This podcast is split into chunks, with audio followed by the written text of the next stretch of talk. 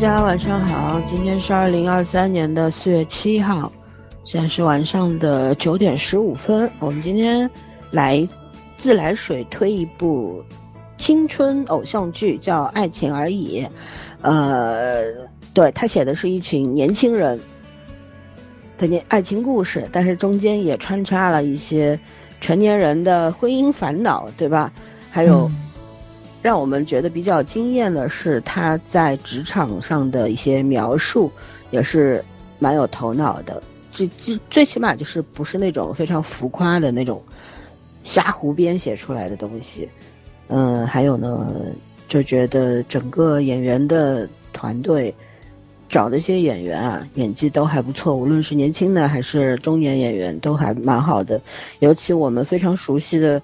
涂松岩啊，演的是男主的这个后爹继父是吧？嗯。然后我们特别喜欢的郭柯宇老师演的是呃，应这个蒋娇娇的妈。对，在这里边他与这个叫啥朱永腾就饰演蒋娇娇的爸爸蒋杰这两个人对手戏，尤其他们婚姻那种整个非常。敷衍，然后充满了算计，到最后分崩离析、分手的这整个过程，虽然这条线写的戏份占比不大的，但是很清晰，而且我觉得两位老师这个台词真的是很厉害，演绎啊，那个包括虽然这个。蒋洁这个人，我对他丝毫没有好感，但我很喜欢朱永恒这个演员。他演的很讨人嫌。对，当他被提出离婚之后的一系列的反应，他的暂时性，他的那种失落，就是作为一个成功男士啊，成功人士。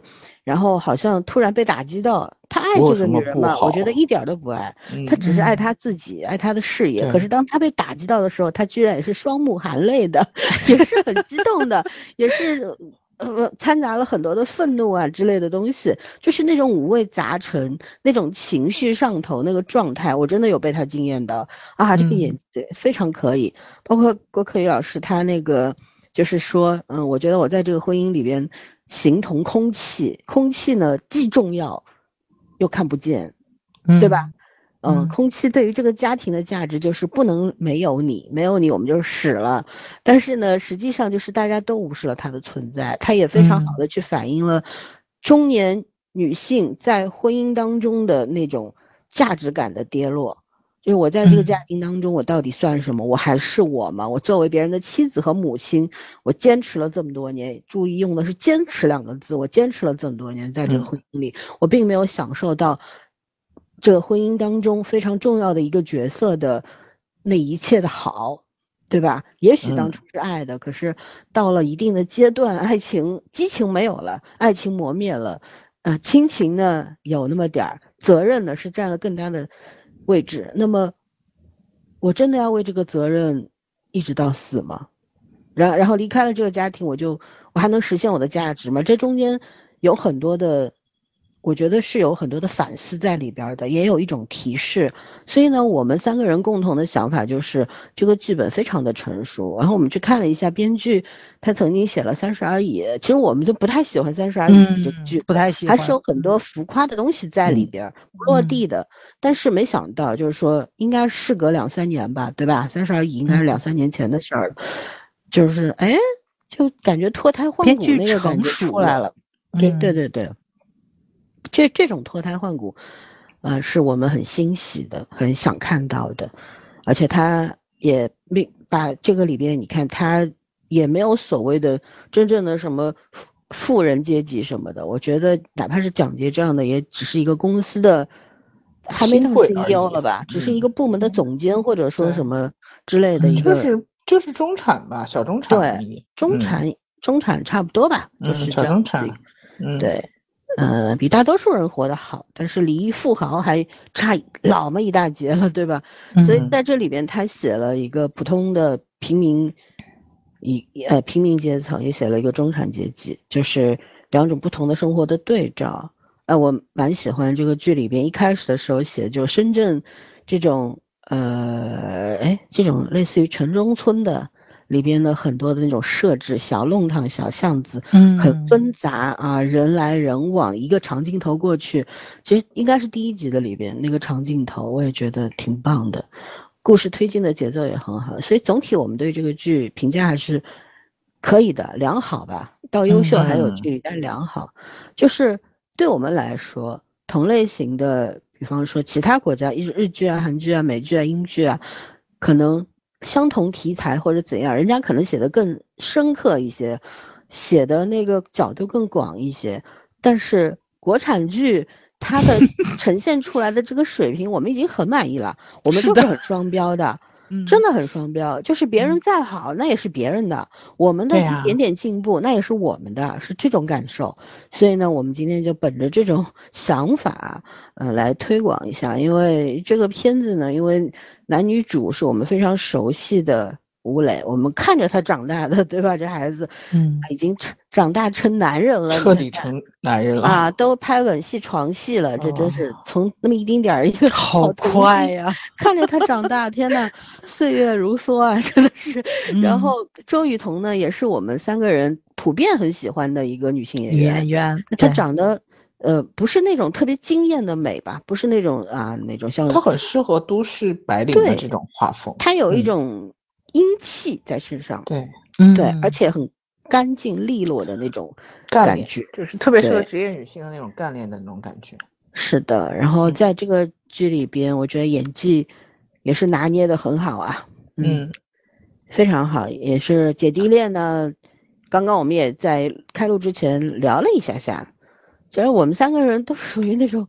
对爱情没什么执着，也没有什么需求的 人，所以说姐弟恋只是在这个片子里边，因为他与我们都知道姐弟恋很难写，这个后面我们具体聊啊。为什么姐弟恋很难写，很难拍？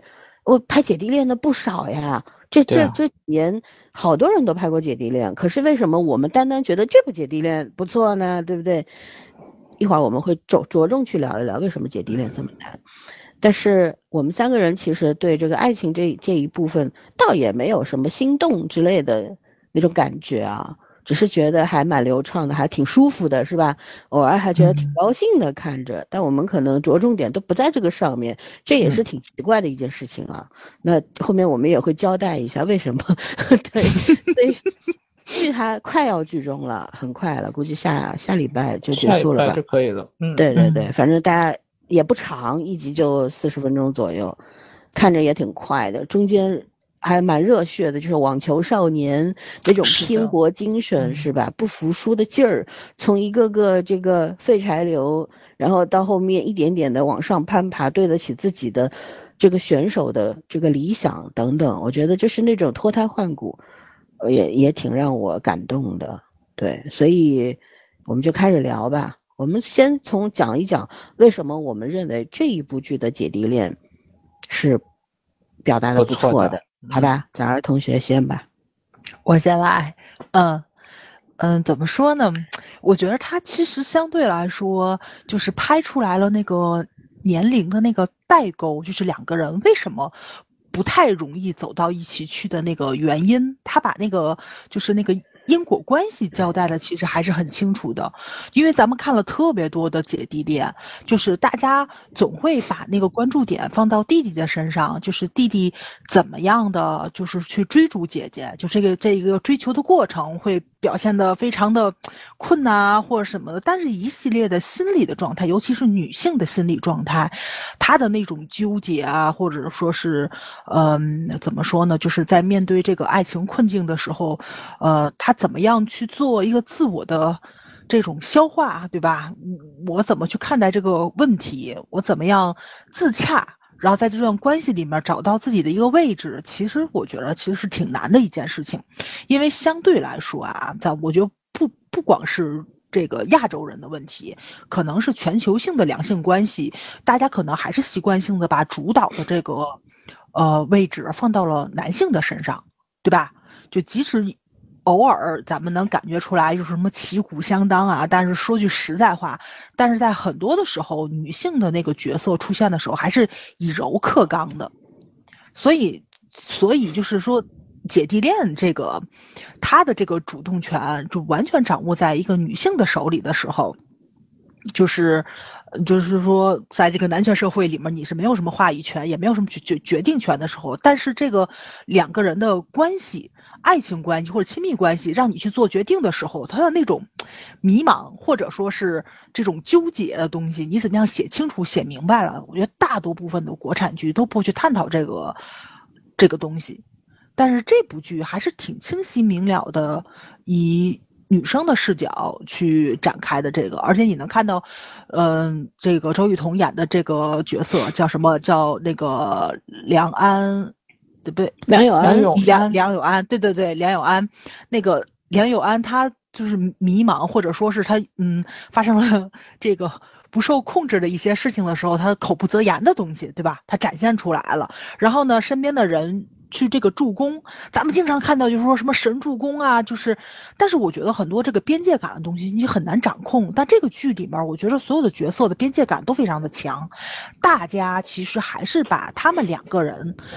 那个放到这个呃爱情里面去自我感受的，大家可能在很多的时候只是说提点一下他们，或者说是帮他们制造一点小小的机会，或者帮他们去打一个掩护，没有过多的介入他们两个人之间去做什么人生导师啊，做什么神助攻啊，没有这方面的东西，而且女主就是梁梁友安的那个闺蜜。就真的是一个好闺蜜的形象，然后就是说，呃，决决决定权在你的手里，我呢跟你探讨的时候，我只是开解一下你，然后安慰一下你，但是决定权还是在你自己的手里的，因为是你的爱情，你要自己去掌控它。然后我觉得这个方面展现的也是非常的好的。其实所以说，就是所有所有的决定权都在女主的手里。而不是在其他人的手里，也不是在男主的手里，所以周雨彤呢，在这个角色就是那个独立自主的那个味道，就真的是独立自主的。所以你看的过程中吧，就是嗯。代入感还是挺强的，因为像咱们这个年龄了，对吧？就是很多的时候，就是你你不想去做主一些事情的时候，你也要站出来，因为父母已经老了。然后呢，工作上你也独当一面了。然后呢，说如果说你谈了恋爱或者组建家庭的时候，很多事情你也要站出来去处理它的时候，所以说就是咱们这个年龄，就真的是很多主动权都已经掌握在自己手里面了。所以你看这个剧的时候，那个代入感就比较强一点点。然后女主做的一些个选择，然后你也能够理解。她，所以这个这个感同身受是能够做到的，包括就是这叫怎么说着，就是这个年龄上面带来的这一些个代沟的问题，这个剧情里面展开的也非常多，而且你非常清晰的。清晰明了的感受到弟弟对姐姐的吸引力，并不只只是这个青春的肉体啊，或者说是什么的。就是网友特别搞笑嘛，网友说这个呃片子里面所有的小男生都有一种清澈的愚蠢。我觉得这词儿用的特别特别的好，就真的他让你一眼看到底，就是非常非常的大敞四开的。然后非常的热情，然后就是无限的拥抱你，不怕受到伤害，符合这个年龄年龄的男孩子的特质。是的，是的，运动的那种体育生的那种特质，他更加的粗线条，更加的直接，不是那种心机很深的那种男孩子。是的，是的，那那是属于中老年男人的那个打，就是就是打直球嘛。他里面男生是打直球，这个年纪男孩子就应该擅长打直球啊。他不仅仅说是擅长打直球，而且我觉得他是，就是那个不畏惧。我觉得这个是很重要的。可能就已经是咱们这个年龄的人，哪怕没有谈过恋爱、没有受过伤的人，你在社会上摸爬滚打久了之后，你对人。都会有一种有所保留的这种自我保护的，对对对。但是这个时候，就是他们这帮小男孩是没有的，就是很清澈嘛，就让你一眼望到底。但是呢，他又真的很蠢，就是他的年龄跟阅历就带给他的那种，就是看待问题。这才是姐姐看中他的原因。原因没错，最重要的一个原因。嗯，对，是的，是的，就是单纯和直接嘛。因为成年人的世界里面这个东西太稀缺了。对，而且你要三十多岁，你还这么清澈的愚蠢，你也也要怀 疑也是没错没错，你这简直是被人保护的太好了，简直是对。所以你看这个剧的时候，就是他击中给你的那个东西，就是你可能不仅仅是看到了曾经的爱情对象，你可能还看到了曾经的自己。因为我觉得每每一个人可能都有那个中二的时期，或者说是那个什么，对吧？就是他们在运动在海边那个。最后一天集会的时候，对吧？这几个男生单脚站着在那儿 做那个，就是那个什么白鹤亮翅的那个动作的时候，我当时真的很想笑。但是我觉得，就是这种。面貌的样子，咱们那个时候可能都做过。等公交车的时候，谁都在编道牙子上，对吧？就是走走跳跳过，就是就是你就没有办法安静下来，然后你不可能像一个中年人一样，就是那种，就也不能说叫暮气沉沉吧，就是那种沉稳的样子，就是你会在二十多岁的小年轻身上是看不到的。他们那种雀跃，然后那种对生活充满希望的那种朝气啊，就那种蓬勃的东西，咱们可能已经。都散掉了，就不见了。我们已经 半个身子在土里了。呸呸呸呸！我的我那是嗯半个不至于，三分之一肯定已经下去了。那你要活一百二十岁，我的妈呀，老妖精！科学在发展嘛，对吧？所以你看这个剧的时候，就是就就很开心嘛，就真的，我觉得就这种开心是年轻人带给你的。那种开心，就跟感情其实没有什么太大的关系，就你只是看到了年轻人身上很打动你的那种朴素的，嗯，我只是看到了青春而已，不是看到了年轻，是的，是的。而且怎么说呢？就是因为它这是体育竞技类的一个大背景下发发生的一个故事嘛，其实跟我的职场挺像的，但是我的职场是，呃。叫什么艺术方面的文体不分家嘛？就我们是文艺，他们是体育，就是说其实是走专业的道路是差不多的。他说那个呃语转网对吧？就是这个很难的时候，其实就跟我们这儿的孩子，就是说你可能到那个年龄的时候，就是你发现你可能就是比如说你中考啊或者什么的，这个时候你发现你那个专业可能不不太能考上一个非常好的学校的时候，你可能也要换一个专业。对吧？就比如说，就是说钢琴转声乐，这也是有可能的。就是你可能就要换个乐器了。但是你想想，你已经弹了十几年的 这个东西，突然之间你就要放弃掉，然后你要转到另外一个去，换到另外一个赛道上去，那种不适感啊，或者是什么的。就其实我，呃，就是通过我的职场，我是能够去理解他们的那种痛苦、挣扎、迷茫的东西。就是，呃，包括女主。那个谁梁梁友安也是，然后他就是进入到了一个非专业的一个环境中去，然后就看这帮年轻人怎么样打动他。其实跟我刚开始就是转专业也是有很大关，就是也也是很像的。因为我是学理工出身的，不还不说学理学工出身的，就天天在实验室里面待着，在工厂里面待着这么一个工作状态。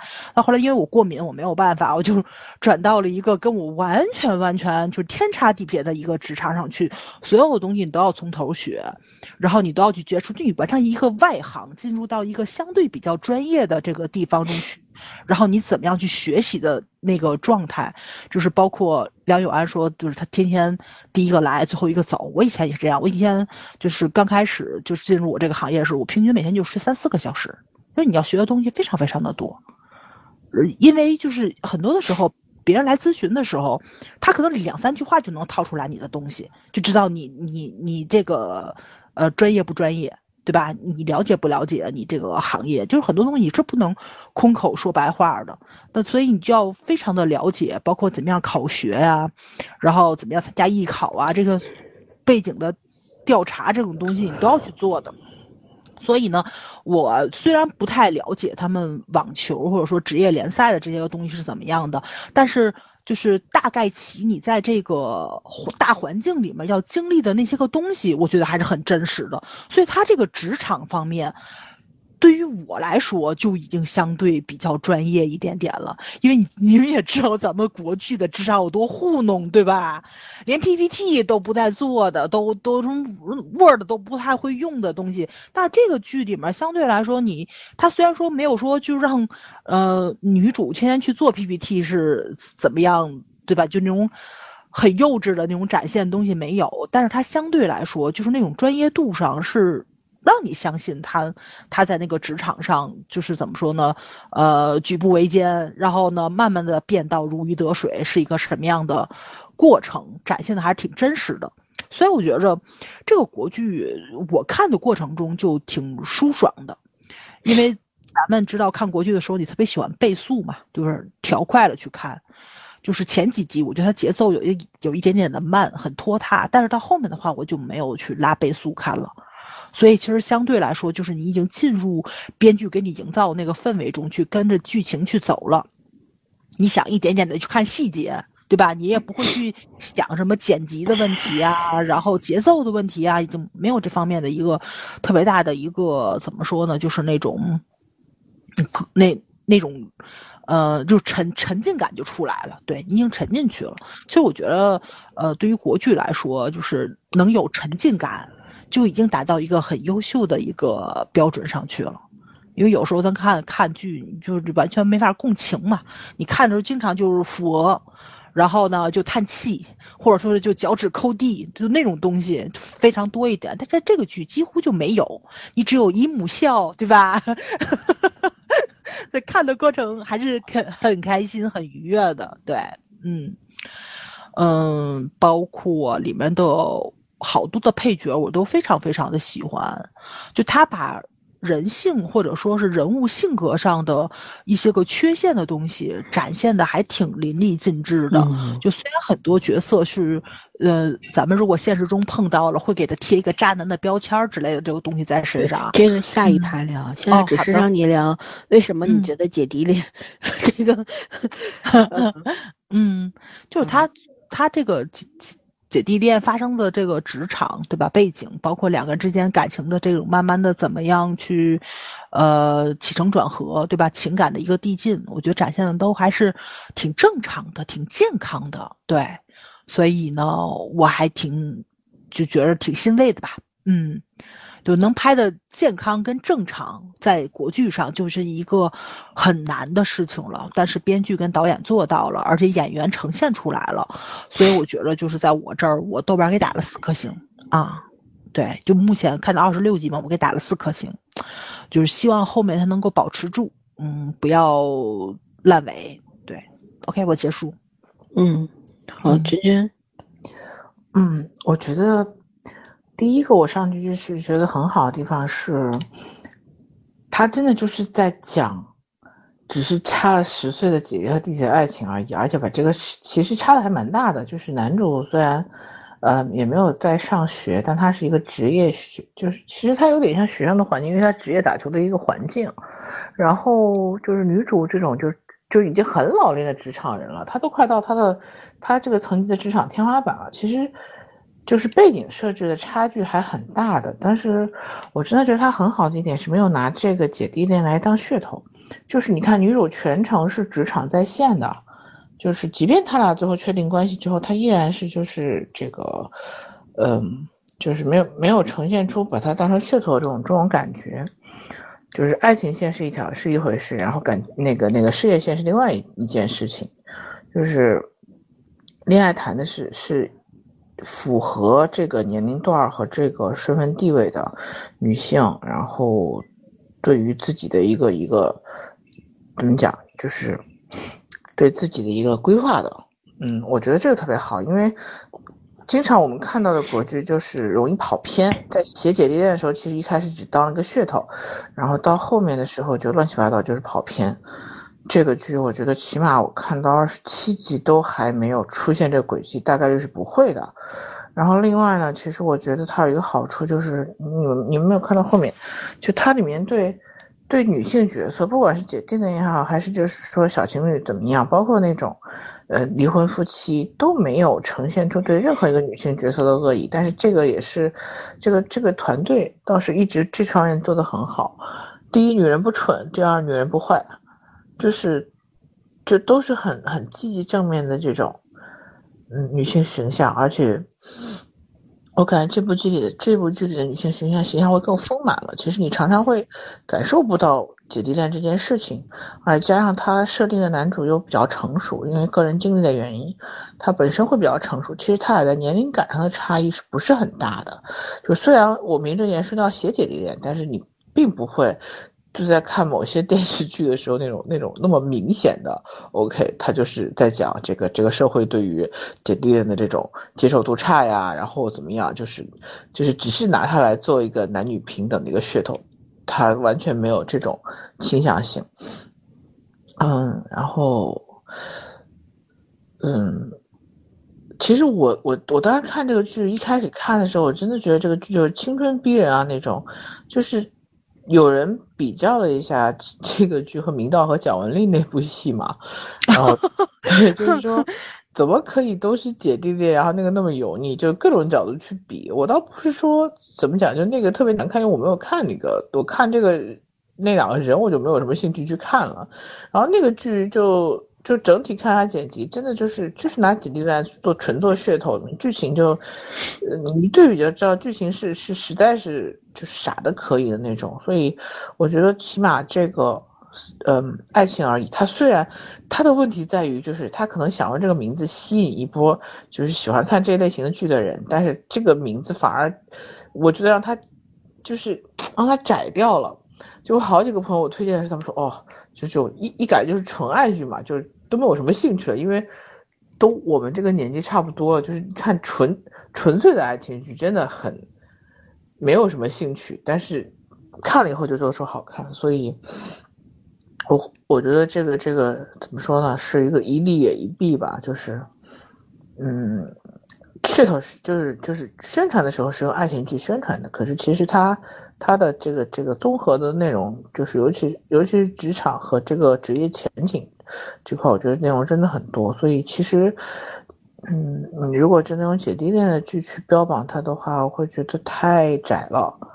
因为我一个朋友不看了，竟然原因是笑死我了。原因他跟我说是因为原因和梁永安的那个经历太过于代入了，就是让他整个人心里不适，就是一个很成功的一个职场的人的角色，但是和心里面那个预期完全对应不上这个这个状态，他太懂，所以他说他看的心里很难过，就决定先不看。就就是那种映射的很真实啊，然后我觉得。嗯，这样的姐姐是很有魅力的，就是对于对于相对来说这个生活简单的，然后年轻热情的弟弟来说，她就是很有吸引力。然后这个剧后面那个就是追追他那个那个呃松三川的那个女孩子，其实也是那种用的很光明正大的，就是我们这两年我们经常会夸韩剧女二终于不再阴险恶毒了，然后。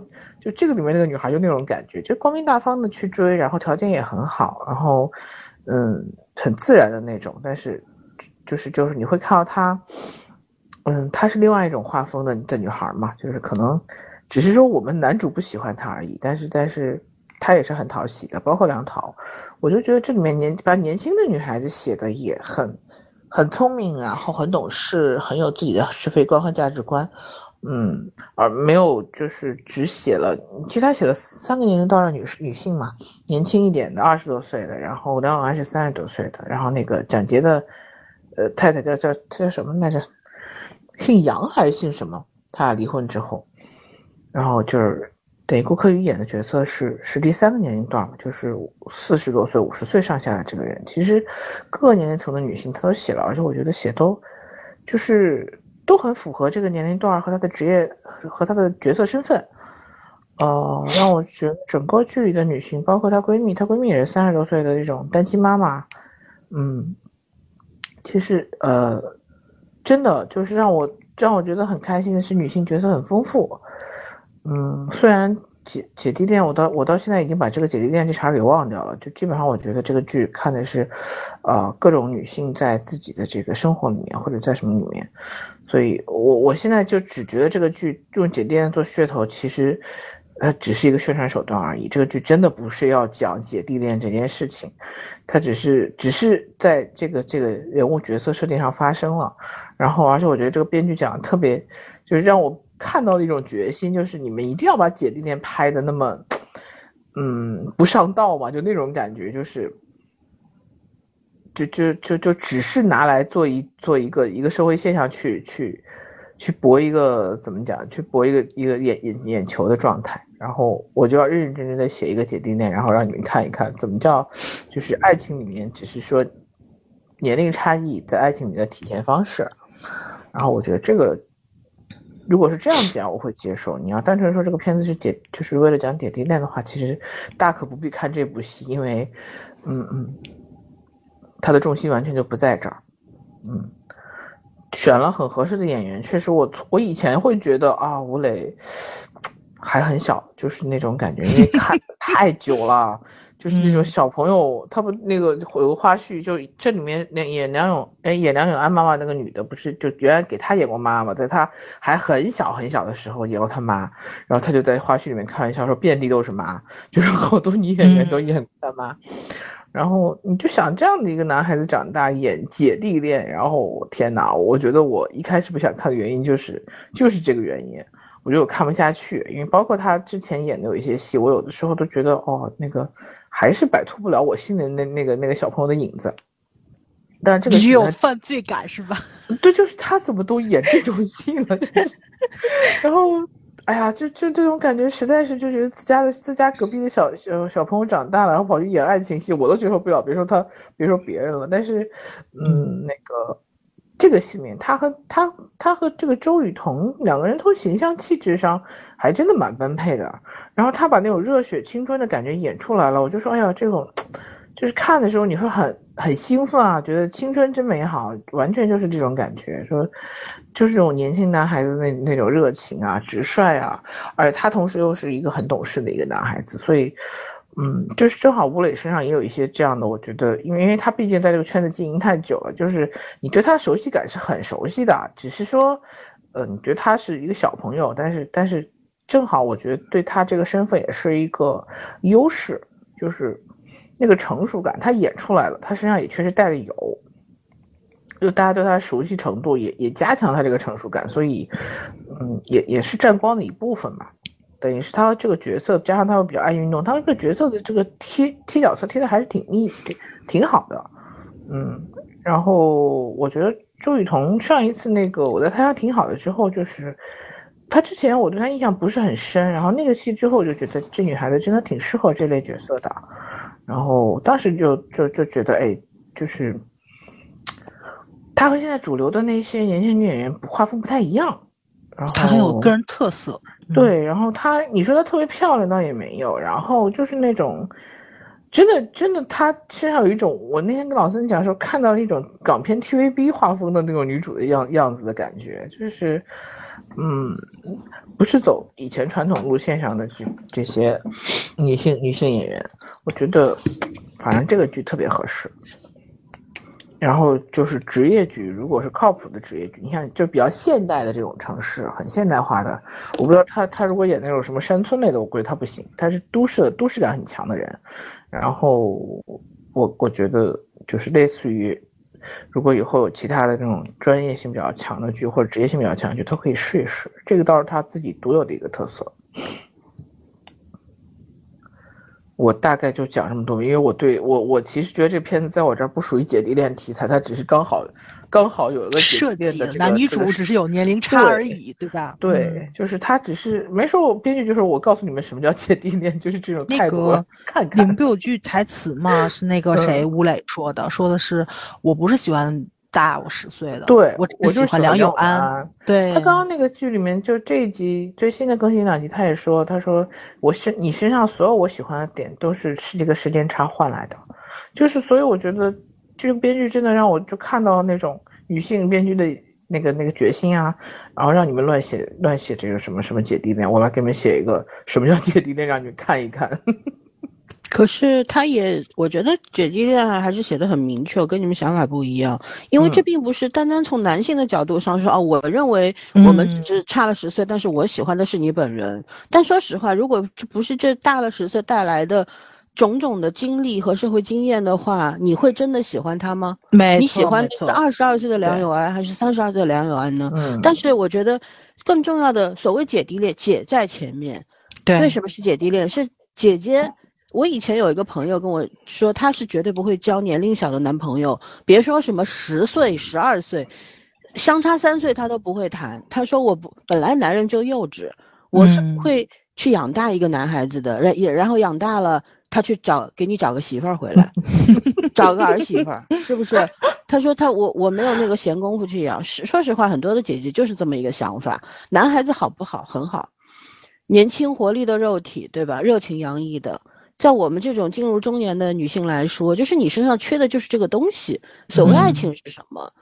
是吧？是有共同的地方，但是有更多的是你身上有我没有的东西，已失去的或者还未得到的，对吧？你为什么会找一个爹系男友或者怎么样？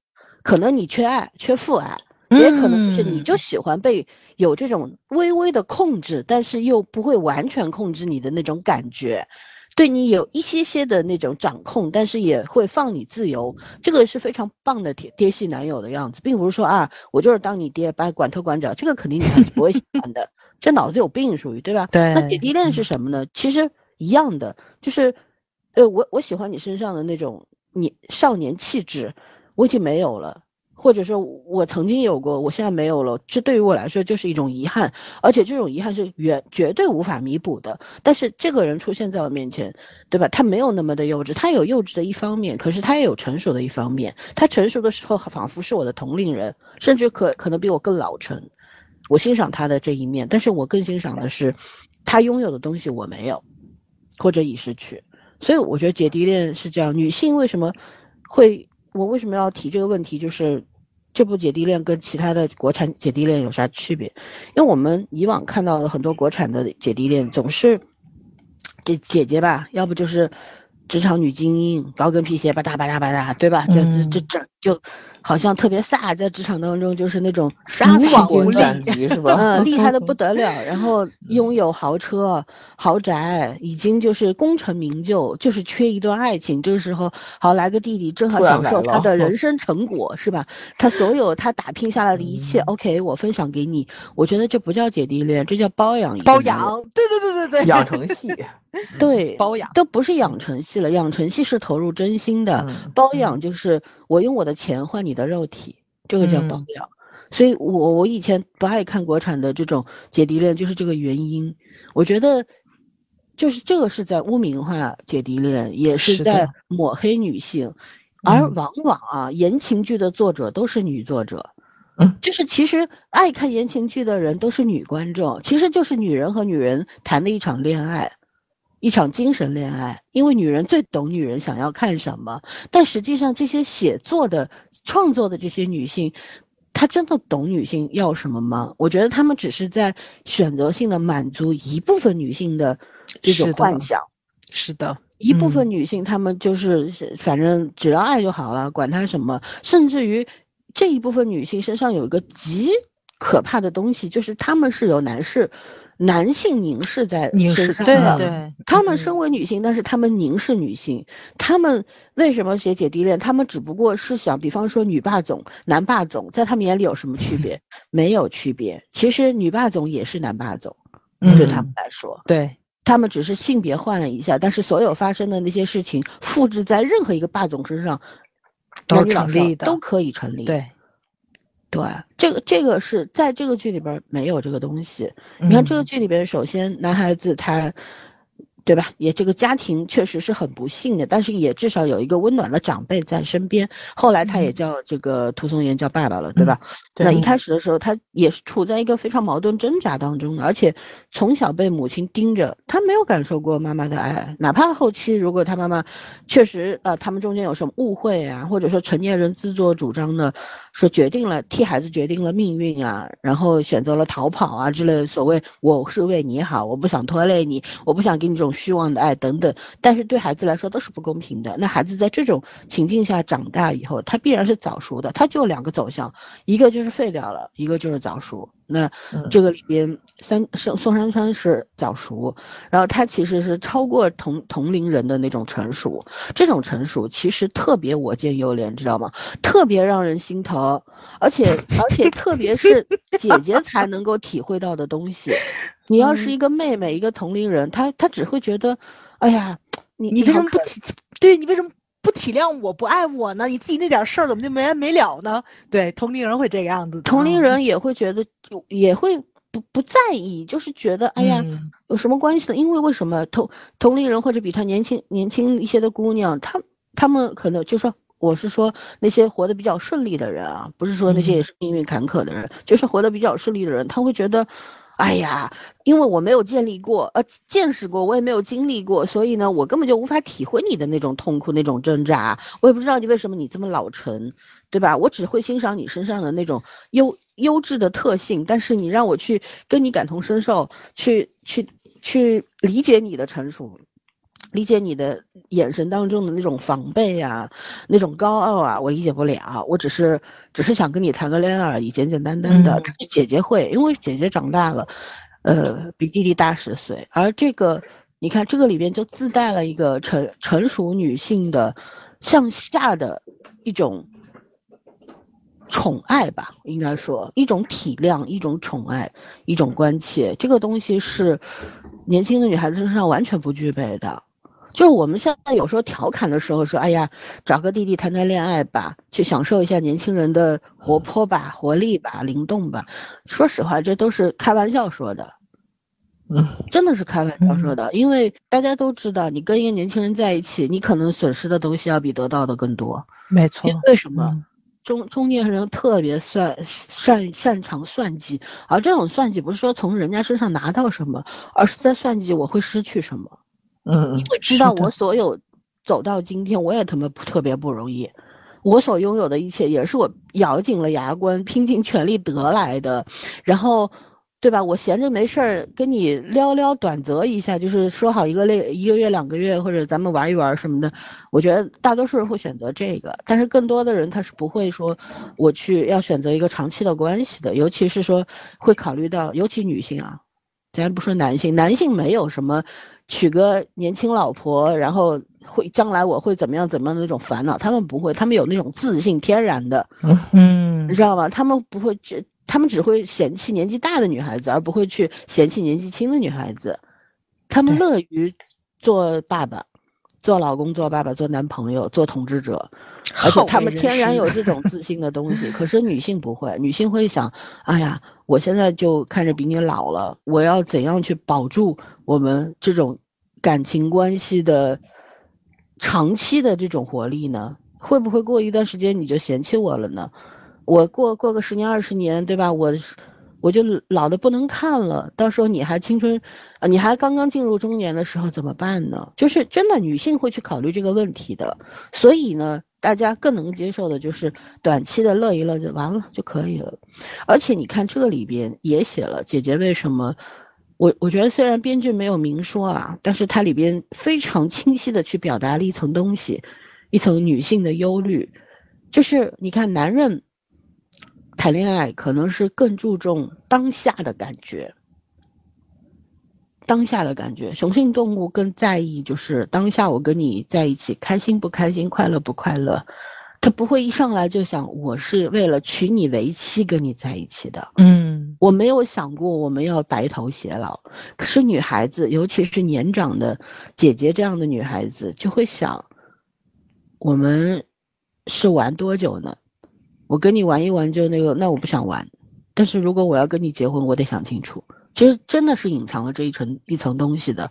所以你看，女主梁永安跟她闺蜜聊的时候，其实就在聊这个东西。闺蜜一直跟她讲的是什么？那你喜欢你就去试试嘛，你想那么多干嘛？因为闺蜜已经离过婚了。是的，闺蜜知道婚姻这个东西没有不是不会保鲜的，她她她可能随时会崩塌的。一张婚婚书带来的绝对不是什么一种。长长久久的保障不是的，它只有只是一份短暂的制约。如果双方都没有责任感，或者说另一方没有责任感的话，这张婚书随时是可以换掉的。所以他的角度和女主的角度不一样，而女主是曾经受过爱情的伤，因此还。就拿了个肄业证书，然后被迫背井离乡去国外了，寻求一条出路。然后妈妈妈就整天就跟他讲那些，哎呀，你不要结婚，你不要结婚。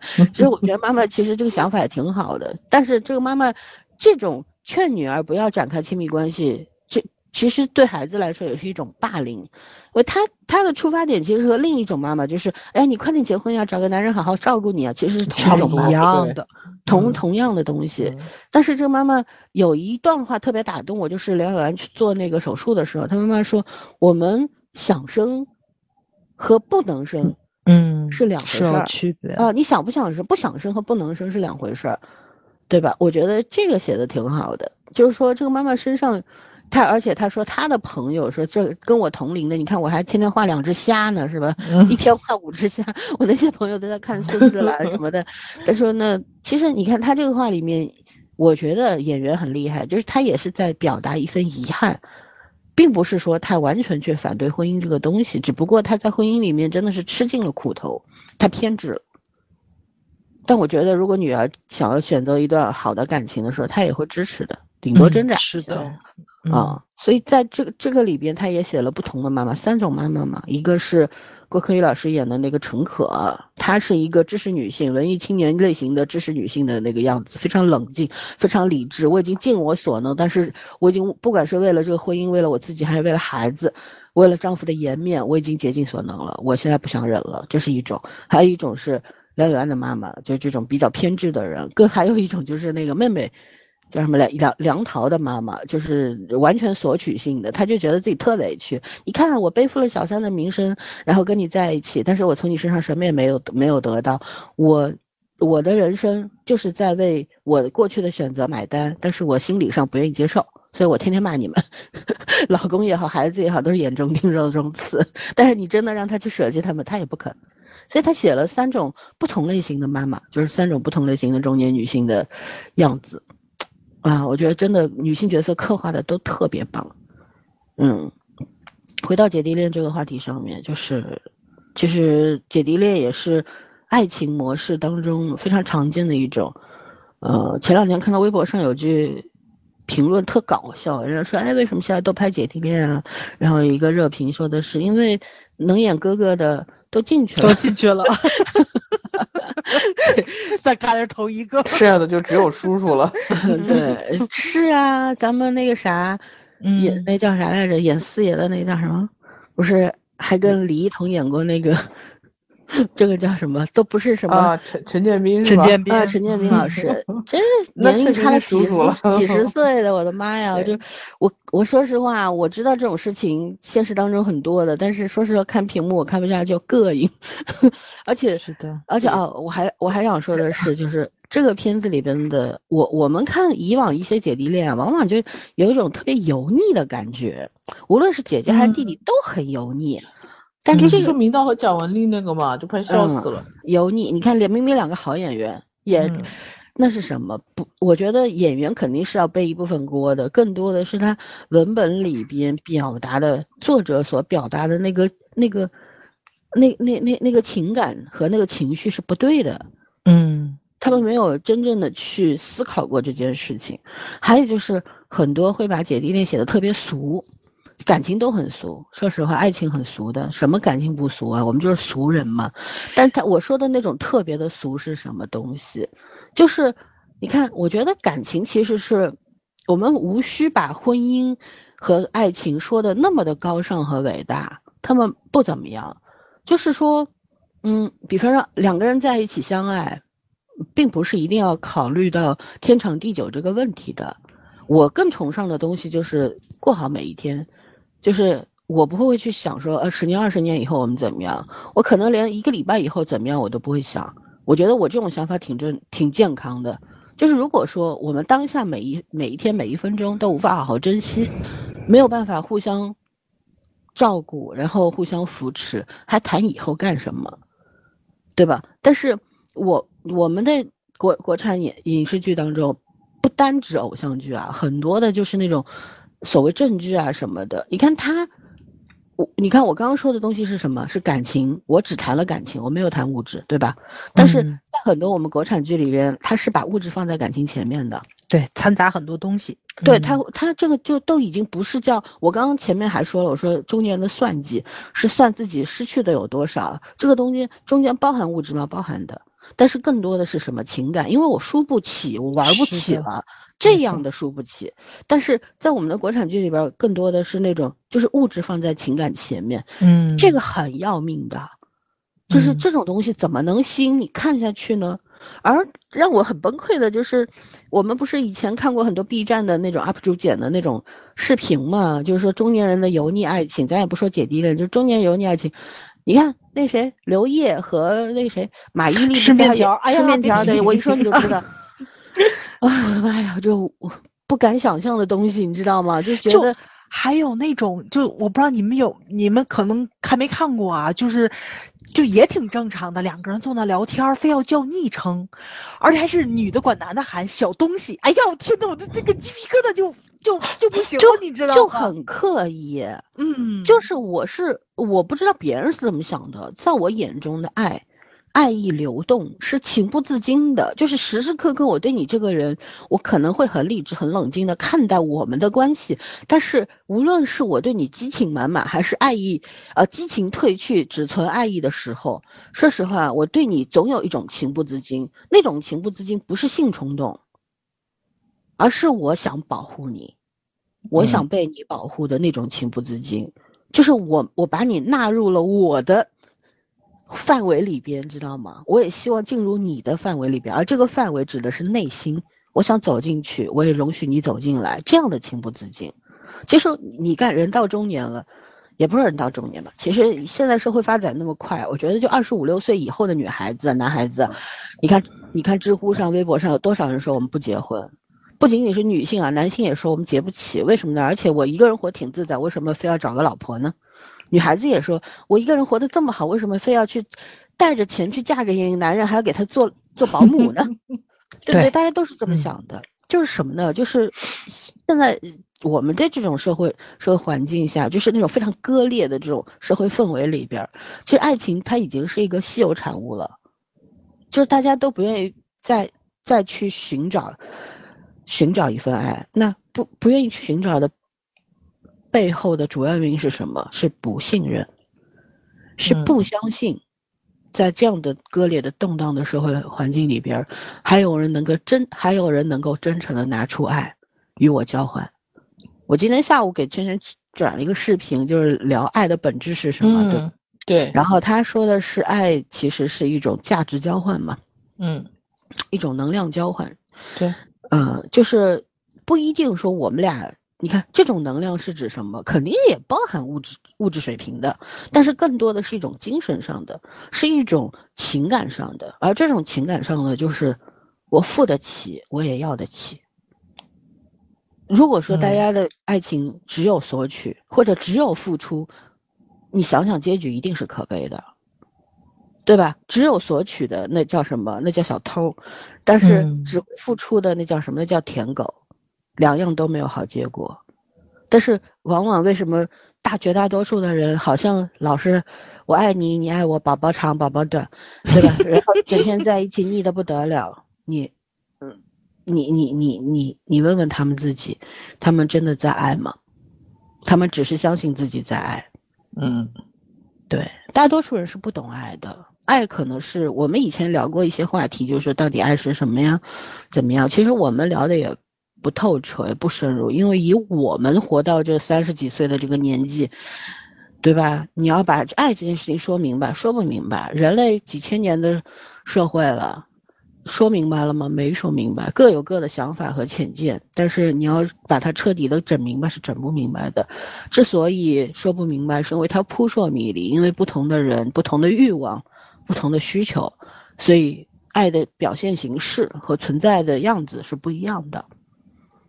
嗯，所以我还是之前我们做一期节目里边我也说嘛，是要去接触，要去建立亲密关系，因为亲密关系当中的另一个人，他所他就像一面镜子，他能够让你看见自己身上的好和不好。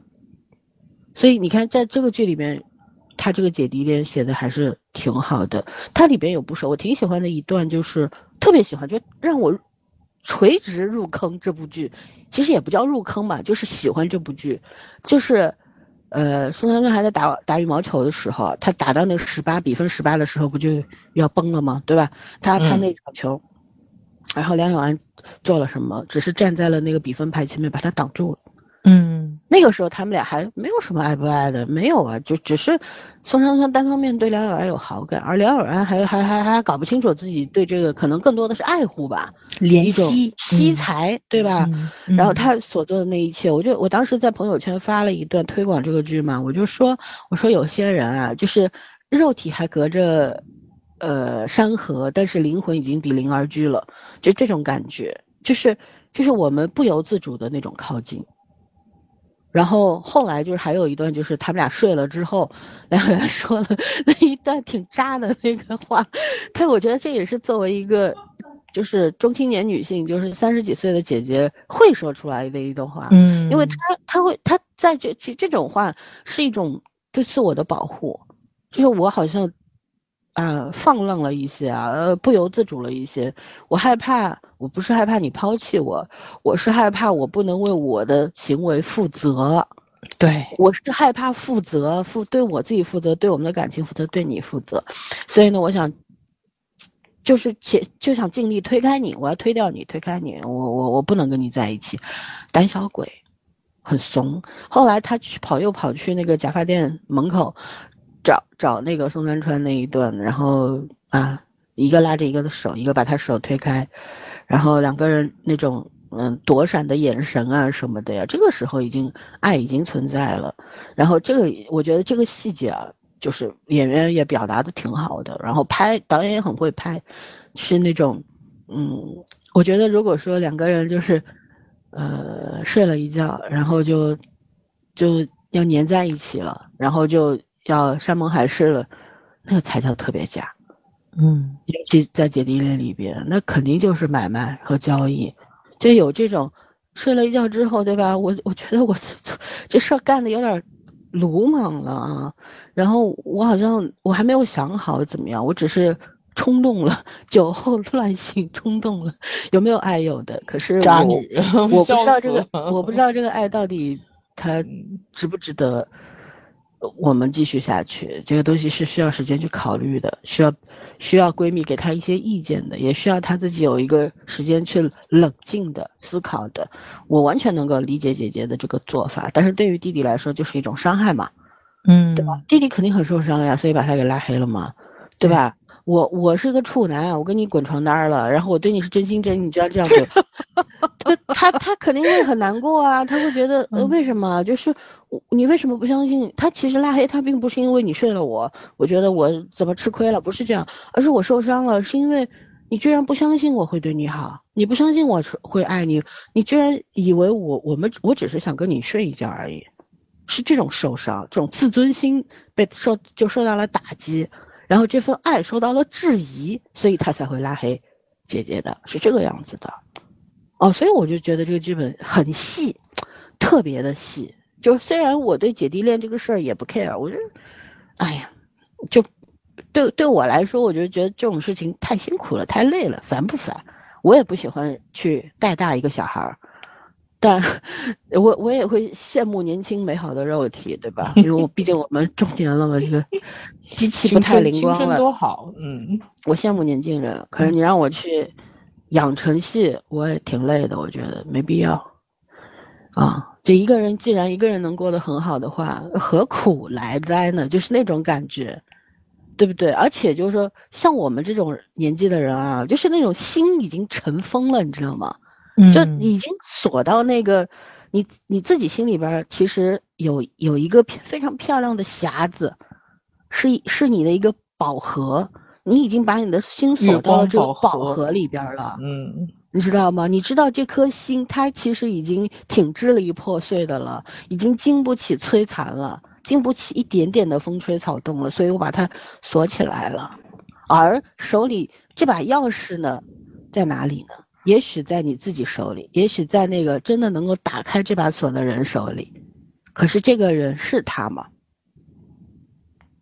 所以女女你姐姐挣扎的就是这个东西啊，不敢去尝试，轻易的尝试，因为付不起啊。就是这个代价支付不起，就是这么回事儿呗。这姐姐还好只有三十二，这姐姐要三十八的话，这感情就没了，真的，因为她再老几岁，她连这份勇气都没有了。嗯，是的，这个年龄也挺合适的。嗯，其实好好多人都说姐姐最好二十八岁嘛，就不然的话 她那什么，我觉得要二十多岁的话，没有三十多岁的阅历，真的是差一点是一点。嗯，你知道为什么吗？很多人在说这个话的时候，我看到过有一些群里面讨论，你知道也有人讲，他说这姐姐为什么一定要三十二呢？她年轻一点，差个五六岁不是挺好吗？还能生孩子。他们的重点是还能生孩子，他们会觉得三十二岁的女孩女性的子宫已经不值钱了，真的会有这种。还有就是我在豆瓣上看到一个人喷这个剧嘛，他说这个剧活该扑，为什么扑呢？是因为二十二十三集他们睡睡过滚过床单之后，说姐姐讲了那番话，然后弟弟就是就生气了，然后姐姐也不去哄，后来弟弟弟好了以后继续当舔狗，他受不了。我后来点进去看了看，是吴磊的粉丝啊，这跟吴磊无关啊。我是觉得肯定是个年轻的女孩子吧，她会觉得就是说，她她站的角度完全就是粉丝的角度，就是她已经分不清这个人是吴磊还是宋山川了，你知道吗？她会觉得哇，这么优秀的，在我眼睛里面像神一样的男人，为什么要去当舔狗呢？什么样的女人配得起他呢？没有女人配得起他，他是神。就是为什么现在就是说正常的追求，在他们眼里叫舔狗，我也不明白，你知道吧？他们就是爱情什么是需要追逐的，嗯，就就爱情就是你来我往嘛，我哄哄你，你哄哄我，你骗骗我，骗骗你，能骗一辈子也好的，嗯，对吧？什么叫舔狗呢？嗯，就是说我尊重我内心的那种这份爱，我爱你，然后我愿意为了你去忍让、包容、妥协，这就叫舔狗吗？我觉得我理解里边的舔狗就是，我追这个女孩，啊，这女孩她不理我，然后我就天天买着宵夜，买着小龙虾呀，买着奶茶呀，天天站在她宿舍楼下，然后她她一点都不稀罕我的东西，但是我非要给她，这个叫舔狗。嗯，但是存在于两个人是是相爱的关系里边，哪有什么舔狗啊？对，是心甘情愿好吗？而且这种心甘情愿不是单向的呀。所以我就觉得挺悲哀的一件事情，就是我们年轻的女性，她总有一天会到中年，会到老年，但是她理解不了中年女性的那个困境，你知道吗？这个事情啊，这个是我时常觉得很无力的一件事情，嗯，不太通人性啊，就是说可能大家活得太顺利，也不光光是对于女性，我觉得现在的人好像就是不能直面衰老、死亡。就是这种比较负面的，对呀，谈死色变嘛。对对，嗯，其实你看我们之前比较好的姐弟恋，就前不久刚看过嘛，全度妍和郑敬浩的头号绯闻，那那个那个其实也是姐弟恋嘛，那估计差几岁我忘了啊，但是就很明显的姐弟恋，但是那个属于中年人的姐弟恋，嗯，那大家还好像接受的都还广好一点，但是也有人。在里边，你看很多人讨论这个这个姐弟恋，他们也会把物质放在情感前面，就说哇，这个人一年能挣一百亿韩元呢，对吧？六百万人民币呢，对吧？他看上你一个开小菜店里还有女儿的女性，你还有什么好挑剔的呢？这种话都是女孩子说的，因为男人不太会看这种韩剧的，真的。所以我觉得这件事情是很无理，你你是在看清你自己，并且你是用男性视角在凝凝视你自己，你知道吗？嗯，真正的爱。会计计较代价吗？我觉得会计较的，但是一定是情感放在最前面的。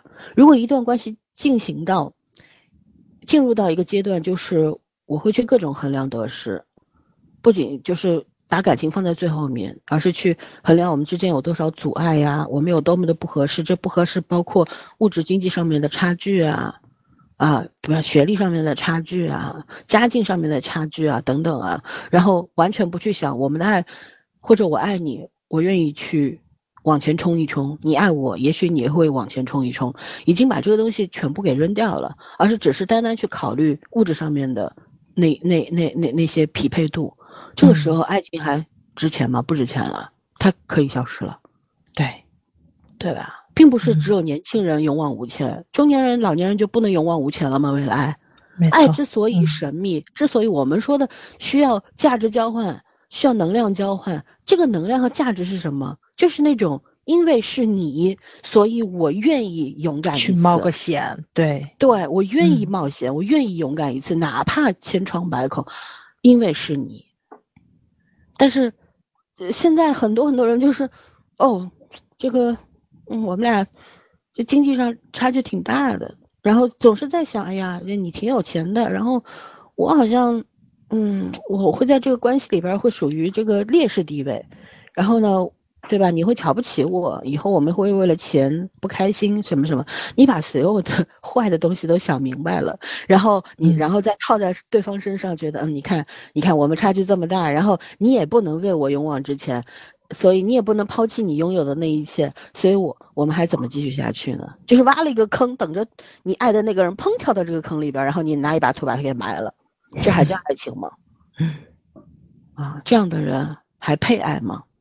对吧？所以，我觉得现就是很多人是不懂爱的。咱不说现代人，我觉得这世界上大多数人是不懂爱的，真的。对，是他们只是在模仿爱情这个东西，他们向往，并且在模仿爱情这个东西。但是真的爱过吗？真的奋不顾身的去爱过一次吗？没有，因为他们会想：哎呀，我要奋不顾身的话，我会吃亏的。嗯，我我我我会受伤的，我不要。对吧？为什么我们常常为了影视剧里边那种奋不顾身的爱感动的？哎呀，涕泪横流。为什么？是因为你做不到呀。嗯，你不相信这世界上有这个。如果，但是如果这个这样的感情可能会发生，但是你预先放弃了这种可能性，那么它还会发生吗？这是一个基本逻辑，大家懂吗？对吧？好了，那我们姐弟恋这个就说到这儿。我们来聊聊这个剧本里边其他比较出色的地方吧，好吧，比方说这个网球少年呢，这个职场精英啊，然后婚姻关系啊等等，我们就敞开了聊吧。来，崽儿，呃，我特别喜欢里面那种特别不起眼的小配角儿，我觉得挺好的，就是。嗯，比如说那个陈哲，就是那个小富二代，对吧？就是搁什么都差，那就不差钱儿。然后万花丛中过，片叶不沾衣的那个小哥哥，对那个颜值啊什么的，咱先都放一边。我觉得就是就是这种，嗯。你很少看到的年轻的演员，他演戏很自然。因为之前咱在聊那个《星落凝成糖》的时候，我不是我也很喜欢陈牧驰吗？就是他身上没有那种科班出来的，就陈星旭身上那那种很系统化的那个演技或者是什么的。就他在这个环境里面，可能没有办法特别充分的展现自己的演技，但是他能融入到这个氛围里面去。包括之前咱们看了非常多的那种打那个电竞的那个电视剧，对吧？就是。杨洋那部里面，就里面非常多的小男生，其实都不是很出彩儿，但是他们整体的就是那个氛围特别的和谐，这是一整个剧组就是能融进去。然后陈哲这个。就是这个角色，其实相对来说，就是咱们那种国剧里面非常常见的纨绔公子的那那种形象，对吧？就大家会有非常多的刻板印象跟标签儿贴在他的身上，然后他出场的次数又不多，其实相对来说，但是这个人物他真的是在有限的这个场次里面展现出来的个人的特色跟那个叫什么来着，就是那个性格，对吧？跟以往咱们看到那种很刻板的纨绔公子不一样的地方，我觉得就是。呃，就产生了记忆点嘛，所以我就挺喜欢这个角色的，就是他，我也挺喜欢的。是吧？是吧？是就就有那种呃，看似玩世不恭，其实很讲义气，然后呢又挺大智若愚的。因为你看那个谁，就是呃，吴磊喜欢周雨彤，其实很多人都看出来了，教练看出来了什么的。但是教练不说，是因为他是一种成年人的姿态。我觉得这个没有影响到职场上，心知肚明。反正你只要不影响工作，你爱咋咋地吧，我就不点出来。对吧？就是这种，但是那个谁，就是娇娇，蒋娇娇，就是那种啊，哥们儿，你追人，我得帮你，就那种傻了吧唧的那种二哈形象。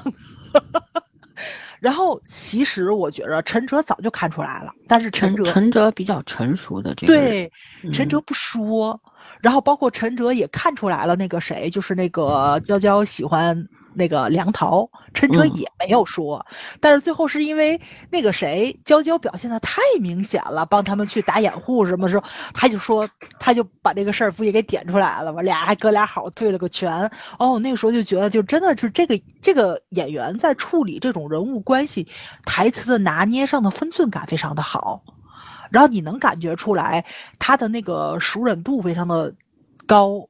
然后呢，就是说，就这就这种场景，对于他来说驾轻就熟，就感觉说啊这陈哲这哥们儿没少干这事儿，对吧？就你能看到，其实他对于两性关系情场老手，对情场老手，对对。但是他可能嗯没有讲他的家庭背景或者是怎么样，但是你能感觉到，就是这个人，就是说，嗯。他为什么在情场上这么的怎么说？就是如鱼得水，但是他又没有沉迷进去，也没有祸害小姑娘。去就是对对对对，你能感觉出来，他那个可能也是跟娇娇一样，没有一个特别好的一个家庭环境啊，或者是什么的。他是那种渴望爱。他他说了呀，父母觉得他那个啥，反正没什么用，没什么用，反正就让他吃喝玩乐，富二代就得了。嗯嗯嗯，就这个人身上其实也是有伤痛跟性格缺陷在的，但是他尽量让自己过得开心了，我觉得这个特质就很阳光吧，其实也是一个很健康的富二代的形象。他没有说就是呃父母不管我，然后我又一事无成，然后专业上我又在混，然后呢我就特别的。什么黄赌毒都要沾一沾那种，咱们刻板印象出现在新闻里边的那种富二代形象，他也不是。这小哥分寸感拿捏的还真的是挺好的，就是看着玩世不恭，但又没有完全的堕落。然后呢，包括他也是第一个对吴磊这个角色示好的这么一个队内队员的形象嘛，对吧？他先帮助了他，然后他自己说的是我要找成就感。我要那个就是就是说，因为我很菜，所以来一个比我更菜的。我要好为人师，但是你后来你又感觉得到，当那个吴磊就有点自卑说啊，我不能跟你做兄弟的时候，他又瞬间化解了那个人物之间的尴尬。其实他是一个很体谅人的人，你能感觉到他可能也被伤害过，所以他不想用这个东西去伤害别人，所以就是还是一个很善良的小哥哥。他这种。对于人物角色处理很细腻的东西，我觉着就是具基本上具备了演员的素质，就是你能感觉到，就是呃呃，算是个演员。我不会给他身上贴个什么帅哥啊，或者说鲜肉啊，或者流量的标签在里面。对，还是吃透了角色去演这个戏的。包括陈那个蒋娇娇，我特别喜欢她。这这个真是真正的愚蠢，对，就是他身上非常多幼稚的东西，但是你也能感觉到他对于情感上的不成熟。然后呢，他又他现在就喜欢梁桃已经非常明显了，他能看到别人喜欢别人的那种情感，但是看不到自己身上的东西，就那种愚蠢，然后就又开心。你又有点无奈的感觉，所以，所以就是，怎怎么说呢？就是那个年轻小孩儿，就是情窦初开的那一面，相对来说，就是也是展现的非常的合理，然后也很到位，然后也是演的很自然。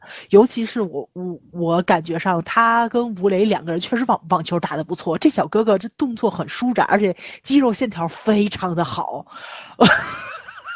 就他每一次出来的时候犯傻的时候，我真的是每一次都姨母笑的不行，你知道吗？其实我看他是特别特别的开心，就是给我带来了非常多的欢乐在里面，包括就是这那个谁，嗯，就在羽毛球队里面的时候，虽然吴磊这个角色就受到了队内的这种。呃，霸凌，不管是显性的还是隐性的这个霸凌在，但是你能感觉到，就是还是有人在关心吴磊的，就是他那个小迷弟，对吧？他后来去打网网球的时候还在关注他，然后你能感到感觉到，就是那种年轻人对竞技体育、对于前辈的那种隐隐的崇拜啊什么的在里面。他其实相对来说啊，就把人与人之间的关系那种又简单又复杂的这种特质展现出。来了，就是人和人在一起的时候，有时候真的是呃非常非常的复杂，不像咱们想象中的那个样子，就是只有单一的一一种情感。呃，不是的，就我很崇拜你，但是有时候我又很恨你，为什么？因为你没有做到我希望的那个样子，就是包括那个谁，对吧？就他那个小迷弟特别受不了他，就是说你可以退役，但是你怎么能以这种方式退役走呢？他的那种不甘心是比自己的偶像还要强烈的情感在里面。所以你是能够感感受到，就是每个人物出场其实次数并不多，但是真的是在有限的篇幅里面去展现了每一个人物的特质，就是包括老森他们刚才去讲了蒋杰嘛，就是娇娇他爸，嗯，我真觉得就是这个角色是。整个电视剧里面就给我触动最大的，因为每一次我刚刚觉得这个就是这个男人，哎，不像我想象中的那个样子的时候，下一秒钟编剧就要去啪给我一巴掌，就是就是他永远是告诉你要清醒，这就是为什么说我们三十多岁的时候，我们有的时候就是碰到了让你心动的事情，我们都我们都会去想啊，就可能跟你想的不一样，就是。生活一直在告诉我们就是这个样子。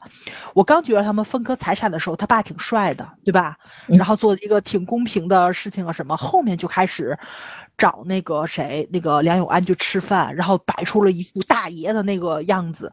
然后什么前妻啊、下属啊、儿子啊，在他的眼里面跟他对着干，都是因为他太把自己当回事儿了。就那种自以为是的东西，那种中年男人的油腻，就。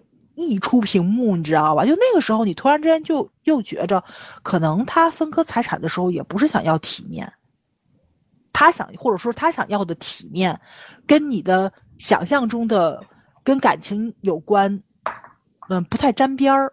他可能就是想展现自己的风度，他给别人看的，或者什么说我，你看我给得起，我给得起，对对对对，就有那种，有一种隐隐的那种向下施舍的那种姿态。对呀，他一直是俯视俯视他的妻儿的。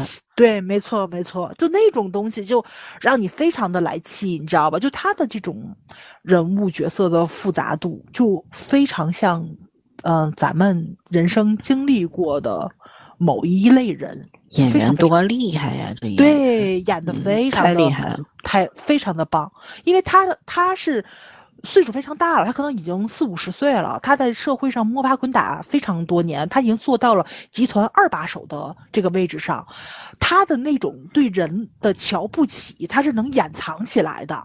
就是中，就是说二三十岁的人，比他年龄比较低、段位比较低的人，可能是感受不出来这种俯视的。你你只能在细枝末节上去感受，去挑出来，所以这个演员是时有时无的这种特质才是特别的到位。他是在某一个节点上让你觉着你被羞辱到了，但是在大多部分的时候又让你觉着这个人很体贴，然后很有上位者的那种照顾的那种感觉。但是其实，在他自己的那个内心世界里面是，他还是俯视的，所以。女孩子一定要清醒，就是就是你可以沉迷于爱情，但是很多时候不要过于去美化男人，或者说过于去嗯美化其他人，因为我们永远不知道对方心里是怎么想的，就是他可能结果是一样的，但是理由是不同的，对吧？咱们经常说嘛，就是说二极管不是 A 就是 B。就很有的时候，我可能跟二极管站在同一个阵营里，但是我站在这个阵营的理由，可能跟二极管是不一样的。大家不要急着去站队，大家最好的是说一下自己的理由，去探讨一下我为什么选择这个。但我选择这个可能跟你不是一个阵营的，咱俩可能说的事情南辕北辙，看法完全不同，但咱只是做了同样的一个选择而已。所以，这个电视剧在人物的复杂度。这个方面，我觉得做的是非常非常精彩的，它有很多细节非常的打动我，而且就有非常重的幽默感嘛，对吧？你包括这个继父跟儿子的这种很很 很我我这个扭曲，我打个引号吧，就很扭曲的这种父子关系。因为刚开始看前几集的，大家就特别不明白，就是吴磊这个角色，对吧？他为什么就就是总想做自己爹的爸爸？对吧？我是你爹或者什么的，就觉得可能这个就是呃亲父子俩之间斗咳嗽，你知道吧？因为我经常跟我爸很哥，大哥，你知道吧？就是 我们俩也是经常没大没小的，但是他这个没大没小可能跟我跟我爸没大没小是不一样的，他就是嗯，这种潜意识或者说是表现出来的姿态，我不想你做我爸。后来就说嘛，说他姓。他的姓跟我都不一样，我们怎么我们怎么会是父子呢？当时那个梁永安的表情不就一变嘛，对吧？就是其实，在剧情上的时候，你你是慢慢的看出来父子关系的这种复杂度，所以他的当他特别呃假装随意说了一句“爸，那个那个吃饭吧”什么的时候，那个喊出来了那个爸爸的这个才这么的打动人。就是你会跟着角色一起有一心里一跳又一暖的那种感觉，就所以你你能感觉出来，就是人和人的靠近就很难，真的很难。就有的时候我们可能看似是在吵架，其实都是在为对方着想。有的人坐在一起就是聊着非常呃温暖人心的话，其实是在交锋。这就是和人之间的这种复杂度嘛。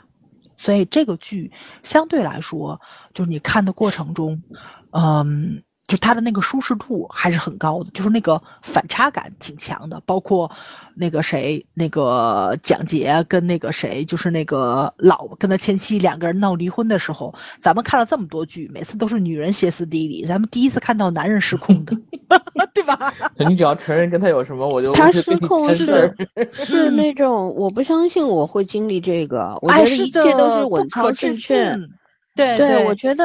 我不可能经历这种事，居然你敢，你敢，对，竟然你敢的那种感觉，还不满足的那种感觉。我对你 这么好，你居然要跟我离婚？是的，而且他每一他每一句问问他前妻的话，就是所有的，我觉得你只要是女人啊，都会冷笑，就是。为什么我跟你离婚，就我一定要出轨才能跟你离婚呢？我跟你离婚不是因为我不爱你吗？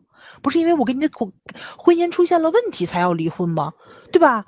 就这个才是正常的一个逻辑。但是在男人那种普信的那种价值观里面，就是说你肯定是有了下家，你才会你才会离开我，因为他是这么想的呀。对他就是他是这么想，他才会这么去去觉得别人是这个样子的呀。是的，是的，对，就他们把婚姻当成一个跳板，或者是一个晋升通道，或者是什么的交易，对，就非常的赤裸裸的与，嗯，怎么说呢？就是，呃，哎呀，我就不想用普世这个词，但是大多部分的人都会怎么样去认为的？其实女人也会这样的，对，女人也会这样，有很多女人就是。不不肯承认这个婚姻失败，其实是双方不爱了，或者就是真的无法坚持下去，而是非要说你你出轨了吧，你有小三儿吧，非要把这个责任推到别人的身上，永远不会正视是自己的问题。我觉得这个就是就是，所以我说是普世的嘛，就所有的人都会去犯这种错误，大家总想找一个理由跟借口，跟自己是无关的，证明自己没有那么失败。对对对对对，所以他其实很赤裸裸的展现出来了那种人的劣根性啊什么，所以在塑造人物上，我觉得编剧是真的是很有一手，所以这就是为什么我越往后看，就是我就没有开倍速的原因，因为它有非常多的细节吸引你看下去，让你去思考。我觉得这个就是他其实在讲感情的多种模式的时候是非常有启迪作用在里面的。就我看到了很多人在去诟病梁桃这个小女孩嘛，对吧？就是觉着这个孩子特别的割裂啊什么的。但是，但是我我就挺喜欢她的，我也挺喜欢她的。就这个小女孩身上有一种倔强，是让我觉得我挺怜惜她的。她是真的是一个呃，怎么说呢？就是其实是一个很有底线。很坚持自我的一个小姑娘，她好歹是靠自己，好不好？没错，没错，对。但是她又要表现出来那种样子，就是很让人误会她，或者是怎么样。其实这个女孩子还是挺像梁梁友安妹妹的那种感觉，一看就是一家子人，对吧？你让她出大格，她又不会出；然后你让她做一些个就是那种毫无下限的事情吧，她又不会去做。但是她又要展现出来叛逆，又要装成熟。这个小女孩身上那种倔强，是让你很心疼她的。就是她很盼着自己长大，但是她确实还是个孩子，你没有办法去肩负起来，不是你这个年龄该该肩负的东西。你说你二十多岁，你非要跟三十多岁的梁友安去比什么呢？你根本就没有任何的可比性。但是她就非要跟她姐姐斗。但是他跟他姐姐斗的这种心态，又是他妈妈从小灌输给他的这种竞争的东西。但是他又很维护他姐姐，他他很爱他姐姐，对吧？他姐姐回到总公司被人刁难的时候，他还还还要替他姐姐出气。就这个小姑娘身上那种很纠结，然后很自我对撞的东西，就是你会你会就让你很疼惜她，是因为这种家庭的错位感，让她跟梁友安两个人，这两姐妹没有办法变成真正的姐妹，她们的那种关心就是那种很扭曲的，就是你能随便进我们家。但是我每次我都要改密码，但是我改了密码也不能阻挡你进我家。你这这，你说 这个东西对吧？就是，哎，就就让你特别的无奈在，但是你又割舍不掉这种血缘，因为朋友是自己选的，大不了绝交，但是亲人是是不能够割掉的。对吧？虽然一直在讲三十万，或者说在讲三万块钱，在讲这个我帮你去擦屁股的事情啊，我帮你去处理很多问题的时候，我帮你找工作啊，大家都很焦头烂额。但是这些事情都做了，包括梁以安出国的时候，他爸爸真的给了他三十万。那个后妈再心不甘情不愿，她也让她丈夫拿出了三十万，这也是一种情感的，这怎么说呢？互动在里面。所以，所以他其实讲生活的无奈这方面还是挺到位的，就是因为咱们 谁们家都没有几个那种就是让你特别头疼的亲戚呢，都有，你特别想甩开他，但是你又知道甩不开，就非常非常的无奈。我妹前两天找我出去吃饭，说她奶奶就是逼着她相亲嘛，就是说你说朋友逼着你相亲，哪怕用我妹话说，我上司逼着我相亲，我都能拒绝，奶奶以死相逼。他就去见去了，然后就见，咱先不说这个，就是见的人好与坏，就逼你这件事情就让你非常的受不了，就让你特别的，怎么说呢？就是那个情绪上都要崩溃了。后来我就劝我妹妹，我说就是这个生活啊，你就是，呃，就是一个平衡。你看你最近工作很顺，那肯定家里就要找着你的麻烦，你就这么想这个问题，总比工作上找找你麻烦强吧。就是大家的这种自我开解的东西，就是很多时候就包括我最近不也是吗？我我妹她烦她愁，她她解决办法是什么呢？等着我去寺庙拜了拜。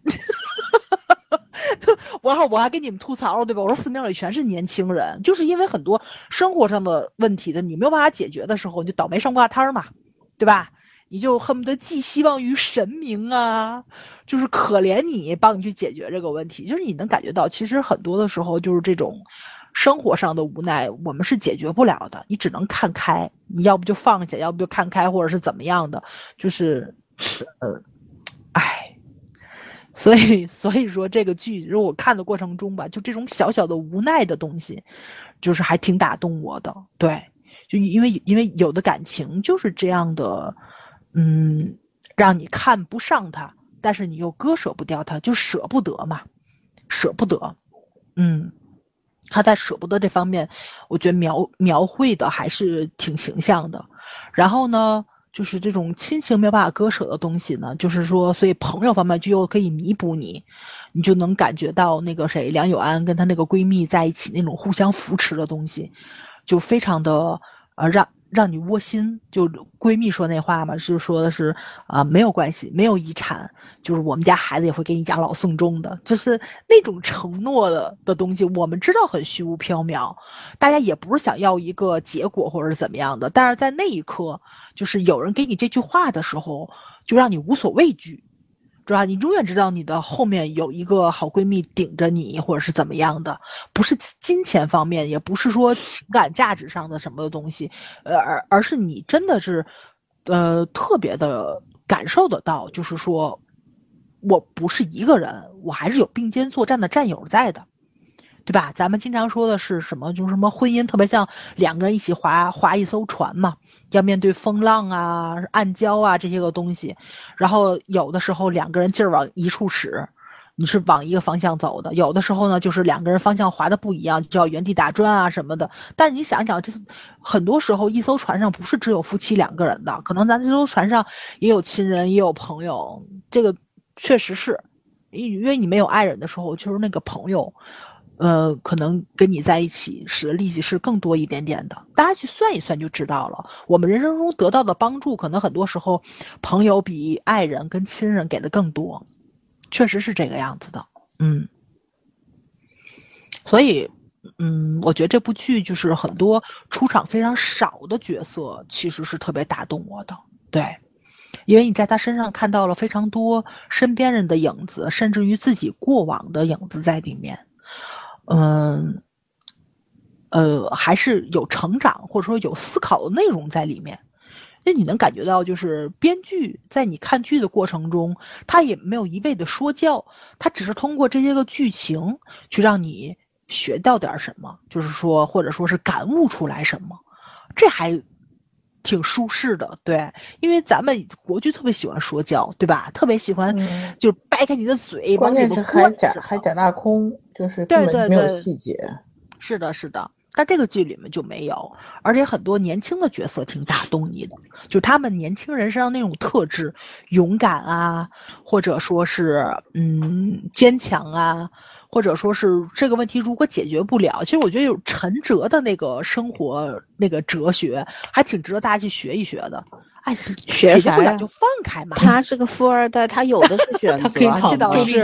这是普通人能学的吗？对，普通人为了生存是拼尽全力，他是坐在那儿就天天吃喝玩乐，打网球只是他哦，我突然想要奋斗一下的一个其中一个选择而已。怎么学？不不不，我的意思说也不是说任何事情你都能那什么，但是有些小不严的事情的时候，大不了就睡一觉嘛。就是放下，不要，不要这么的钻牛角尖，因为你这太理想化了啊！对我就是比较理想化，对我就是比较理想化，因为，呃，我真觉得就是好多时候，就是大家心里埋的事情太多的时候，就是积累的太多，就容易变成病，嗯，真的会变成病的，嗯，少积累一点点，还是比较好的，嗯。其实我觉得这里边很通透的是闺蜜，你陈哲这种太身份太特殊了，咱不用去讲，没有可没有参考性，而是闺蜜这种，你看年纪轻轻跟了一个男人，生了一个孩子，然后没多久就婚姻失败了，但是她也一个人把孩子养大了，对吧？她也也没有说一个人在那边那么那么辛苦做营养师飞来飞去，然后也是大学里边。可能学的专业好像也不是这个营养师之类的东西吧，他是体大的，对不对？跟跟那个，我觉得他再后来通过自己的奋斗，去抚养一个孩子，经营自己的生活，然后活得那么那么的清醒，但是又没有失去说，因为我清醒，所以我活成了很死板的一个样子，没有，他还是。很有幻想力的，很有想象力的，很有活力的一个样子。这这样的女性才是值得我们去学习的。我觉得她比女主活得快乐多了，对对，通透多了，很潇洒。嗯，对啊，她你看她，就她每一次劝女主的话，你都会觉得对生活充满了希望，而且她也没有任何的，我是一个已婚是呃失婚单身母亲，她没有这种任何的自卑感。他没有任何心理压力，嗯，我靠我自己的生活，对对吧？然后女孩子女儿教的也很好，唯一一次我们看到他对女孩女儿那种就是吼了两句，他又非常非常的内疚，他会去自省去反省，这个东西在我们国剧里面也特别少，我们总是看到虎爸虎妈，但是这样的妈妈。我们会想说，哎呀，你看他也是经历了不幸的，他偶尔对孩子吼一声，好像是可以理解的啊。大家会去给他想很多理由，他也不容易啊，他这样子他也控制不住呀，他崩溃了呀。但是你看，他第一件事情做的是跟闺蜜去说，他已经反省过了，他知道自己这样不对，不可以，并且他会去想办法去解决这个事儿。我觉得这这是什么？把自己的生活控制在自己手里边的女性。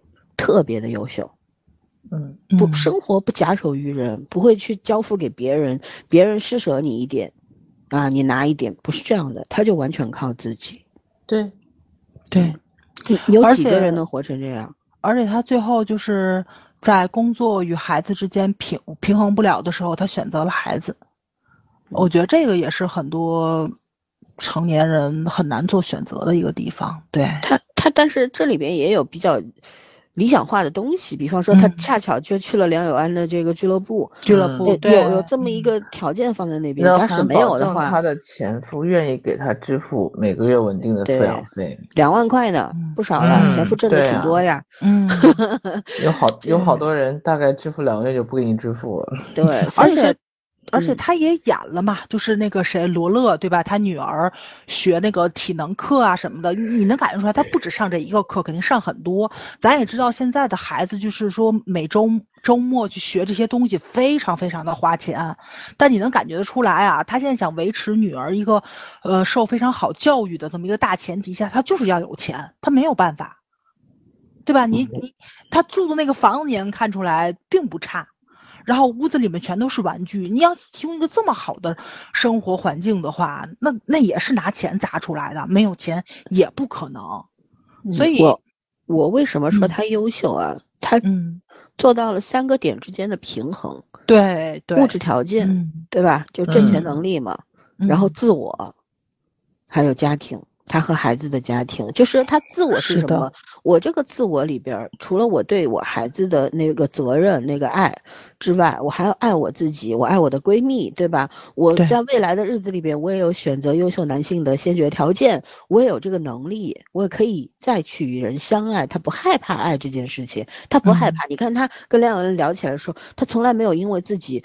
被背叛了或者怎样，然后就觉得哦，我这辈子不要爱了，跟梁永八不不强，没有没有，他没有，他觉得这就是一个过往。其实我觉得这种提示特别棒，你知道为什么？因为我们中国女性啊，就是也不是中国。东亚三国女性都是东方 深受这个东方文化影响的，都是被脑子被锁死的人，你知道吗？就是说，总是一谈恋爱就想着天长地久，这件事情本来就不可取。为什么谈恋爱就是谈恋爱？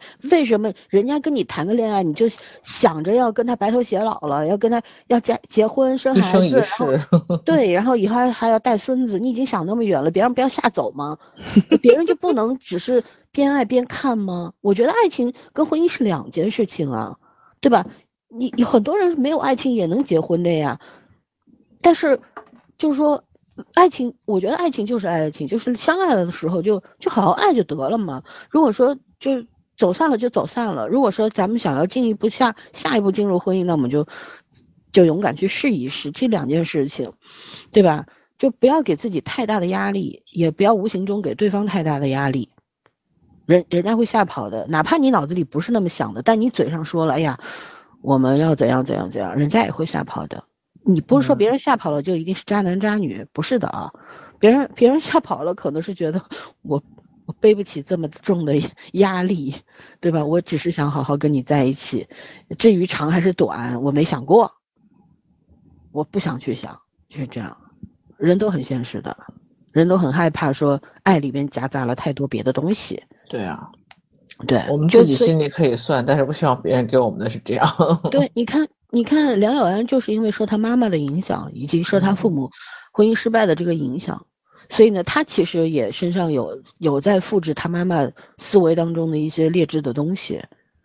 他想的就是，哎呀，姐弟恋，我不想。我负不起这个责，我也我觉得弟弟太幼稚了，或者怎样，我也不敢去尝试了。而且我曾经受过情伤的那个付出代价太大了，所以我不敢轻易去尝试，我就搞事业好了。他这个想法正不正常？挺正常的，但是他绝对没有闺蜜活得那么的勇敢和通透，对吧？这里边暗搓搓的，你看教练。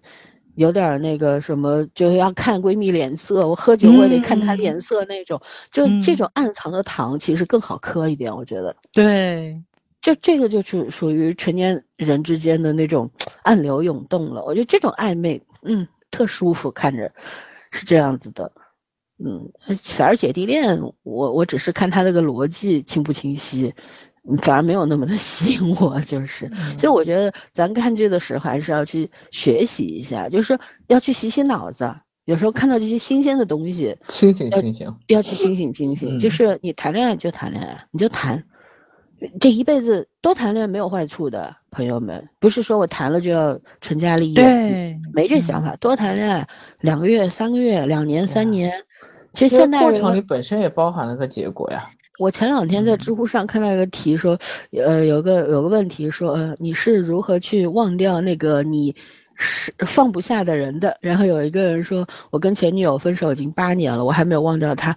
然后别人说的是，天哪，八年最起码能够谈二十个女朋友吧？你为什么？你何必呢？就 是 我想想，对呀，八年时间，该抗说你战都结束了情深意重呢，还是该说你顽固不化呀？你你你惦记别人，这八年里边，说不定你也是谈过很多回恋爱了，但是你却在知乎上面说我念对这个人念念不忘。念念不忘。嗯，然后这道题目的是你是如何忘记那个你放不下的人，说明你已经忘了，你只是在这里祭奠一下自己心里的那座墓碑吧，有劲吗？自我感动呗。我是不相信这个世界上有很多很多深情的人的，人都是薄情寡义的，所以不要嗯去标榜自己有多么的重情重义，好不好？就是这样，我活在当下吧。人生苦短，年轻的时候也好，中年的时候也好，老年的时候也好，遇到爱了，那就去爱一下，有什么了不得的呢？如果你实在是对这个人无感，那也没必要去尝试。但如果说确实啊，就是说嗯，不受年龄的限制，就有些人觉得，哎，你都中老年了，你配吗？就这种，不要去这么想，有什么配不配的？我就活到八十岁，我遇遇上了一个六十岁小老头，我喜欢他，他喜欢我，我也可以试试，为什么不可以？是这个道理不？为什么要给自己穿小鞋呢？嗯，对吧？为什么要把自己困在那个里那那那个框框里面呢？就是为什么不可以？对呀，没有那么多的道德枷锁，是你把自己锁起来了，你何何必在乎别人的眼光呢？别人你痛苦的时候，别人能替你痛吗？对，对吧？你潦倒的时候，别人会来扶你一下吗？会给你钱吗？不会啊，你终究是要靠自己走出来。那么你快乐的时候，为什么要顾及别人的眼光呢？嗯，是吧？嗯，OK，圈圈来聊聊。我喜欢这个剧，其实我觉得它里面有好多那种漂亮的比喻，但是最喜欢的就是我开始说的，它对于女性角色的每个层次的树立都很好。既然树立最好的其实不是女主这一层啊，就是年轻的那个梁桃，就是我我觉得好多时候就是嗯，大家提什么零零后整顿职场啊什么的，有一些有一些地方是过了，我觉得是过了。可是梁桃这个态度和他最后向那个梁永安表达他辞职的观点的时候，他真的别说梁永安说他说服了他，也说服了我，就是 对对对，对，就是他的逻辑很清楚，为了把你留在公司。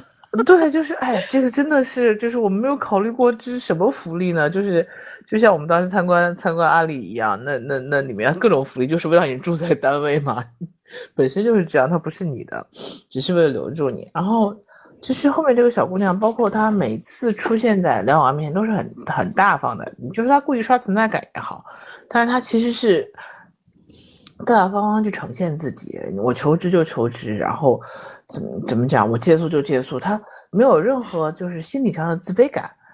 但是其实他说的他也有，他是故意，他就说他觉得我们俩会就是注定这种关系会被比较嘛。他说他越优秀，我越想我越想他面前抓存在感。他后面有说这个这一段，但是我觉得他那个存在感里面只是一种对于姐姐的渴望，他又很有点尴尬的一个关系。可是其实他没有自卑的这种感觉，小姑娘我非常非常觉得觉得非常非常喜欢他，很舒服给人的感觉。然后还有呃那个郭可宇的个角色是让我觉得这么多年看，嗯。怎么讲？这个这个全职太太最过瘾的 一个角色，就是三观最符合我的我的标准的一个角色，就是我为了家庭付出了，然后我为爱情也付出了，到了现在，我觉得我已经不想再困在这个困局里面了。然后呢，不管我我的老公是一个什么样的人，我只要感受不到爱这件事情了，我就不再需要这个婚姻了。然后。也不会就是说对过去有留有有什么留恋怎么样的，就是他们俩，我觉得他超帅那一段，你看他其实他他的立场其实是一种很鲜明的，就是我会一直忍，忍到我不能忍的那一刻就就彻底拜拜，绝不拖泥带水。你看每一次都包括什么家庭聚会什么的，他他都是全心全意的付出，可是我的付出没有得到所有别人的欢迎和认可。那好，我终于觉得就是有一天。恶心到我了，就是在这个场合宣扬我们是恩爱夫妻，我们连爱都没有了，哪来的恩爱夫妻呢？我们就此散伙算了。其实我觉着爱是一方面，她可能后面受不了的是她老公对她的不尊重。她她老公演演戏嘛，她实在没有爱了呀。就是说我们俩恩爱夫妻是个屁啊，连爱都没有了好吗？就是在一个屋子房子下住的两个陌生人而已。他不说了一句吗？我觉得他说他那句台词其实其实蛮讽刺的。他说我可以守着一个无性婚姻，我都不能守着一个无爱婚姻。我我跟你讲，其实我觉得这句话后面是有隐喻的，但是我没有想到这个编剧这么牛。然后我就说哇塞，我说好爽啊！这个女这个这个这个这个女性角色，然后包括后面她就是他要离婚，男的不跟他离，唧唧歪歪在那儿，又一定要他说什么看上了什么。就是你，反正一定要给我一个你出轨的理由，我只能接受你是爱上了别人，不也不管那个人多烂，我最后我的自尊心已经到了那个人多烂我都能接受，你只要承认的程度，都要笑死了。还有就是后面就是他又他投资梁永安那个那个球馆的时候，其实有一部分原因我相信是为了儿子嘛，但是他们两个之间的对话就是说，老公的前助理，因为。助理这种角色，说实话是很贴身的、很私密的，尤其这种很职业化的助理，老板多少多少破事儿心里都清清楚楚，但是绝对不会跟太太讲。就他们俩之间的那个，明着是是讲工作，然后讲投资，其实是有点暗地里较劲，就是就是跟过去形成的那个关系，就是我觉得在这几段表达里面，就真的。啊，我我是很喜欢这个编剧写女性角色的功力的，因为起码在目前的国内这个这个主流市场上，我没有看到写的这么带感的，就是很很现代，然后很符合角色的年纪和经历，然后呢，嗯，很有那个分寸感和边界感，同时又几句话很简单明了的交代我我们两个之间的这种这种。怎么讲往来历程，然后以及就是下一步的这个这个目标是一致的，嗯，这个太牛了，就是他那一段是在前面几集，反正就前面两三集的样子，我是真的好喜欢那一段，我不知道你们俩看了，想不起来那段话怎么说了，但是就是啊，对，他要说他就跟他讲那个网球俱乐部的一个运营的模式，然后他有可能就是大翻盘，有可能血本无归嘛。他就跟他讲，然后他就说，嗯，好像意思就是你你之前是我老公的助理，然后所以就是你总觉你觉得我对我对你有些东西是不得不防的，就像你觉得我对你有敌意是一样的。但这种不得不防其实不是，我觉得除了女性之间的那种本能的有一些东西，倒是没有特别介意，她会怀疑她和她老公有什么，就当她知道她一定替她老公瞒了什么。我觉得就在那个短短的几句台词里面和那个场景里面，就写出了这种身份和和这种曾经的关系。我真的很久没有在国剧里面看到过这种感觉。然后，嗯，我就觉得，哎呀，这个编剧好厉害。如果他哪天写一个纯粹的，其实他现在这个这这这个题材还是比较女性化的嘛。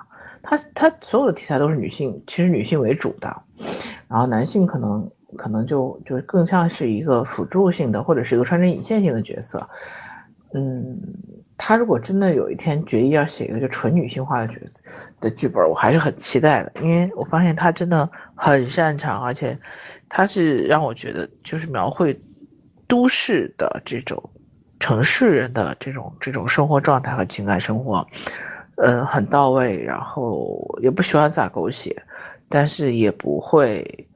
也不会就是说太矫情，而且他他这个他这个剧本是真的敢写，有一些细节的东西笑死我了，就是，嗯，很很有那个很有那个度，包括我后来其实那个严导那个严导拿酒拿那个那个矿泉水瓶子装酒的那个那个段子，然后我同事看就嘎嘎笑说这种招数就我们老板都在用嘛，就是但是他们是为了去去那个就是外面。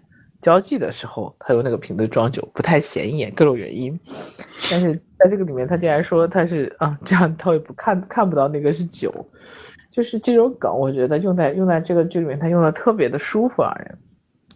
嗯，你看，包括其实包括严导在在在那个跟宋三川讲，包括不是他跟梁永安讲有两次我印象深刻，一次就是讲那个呃。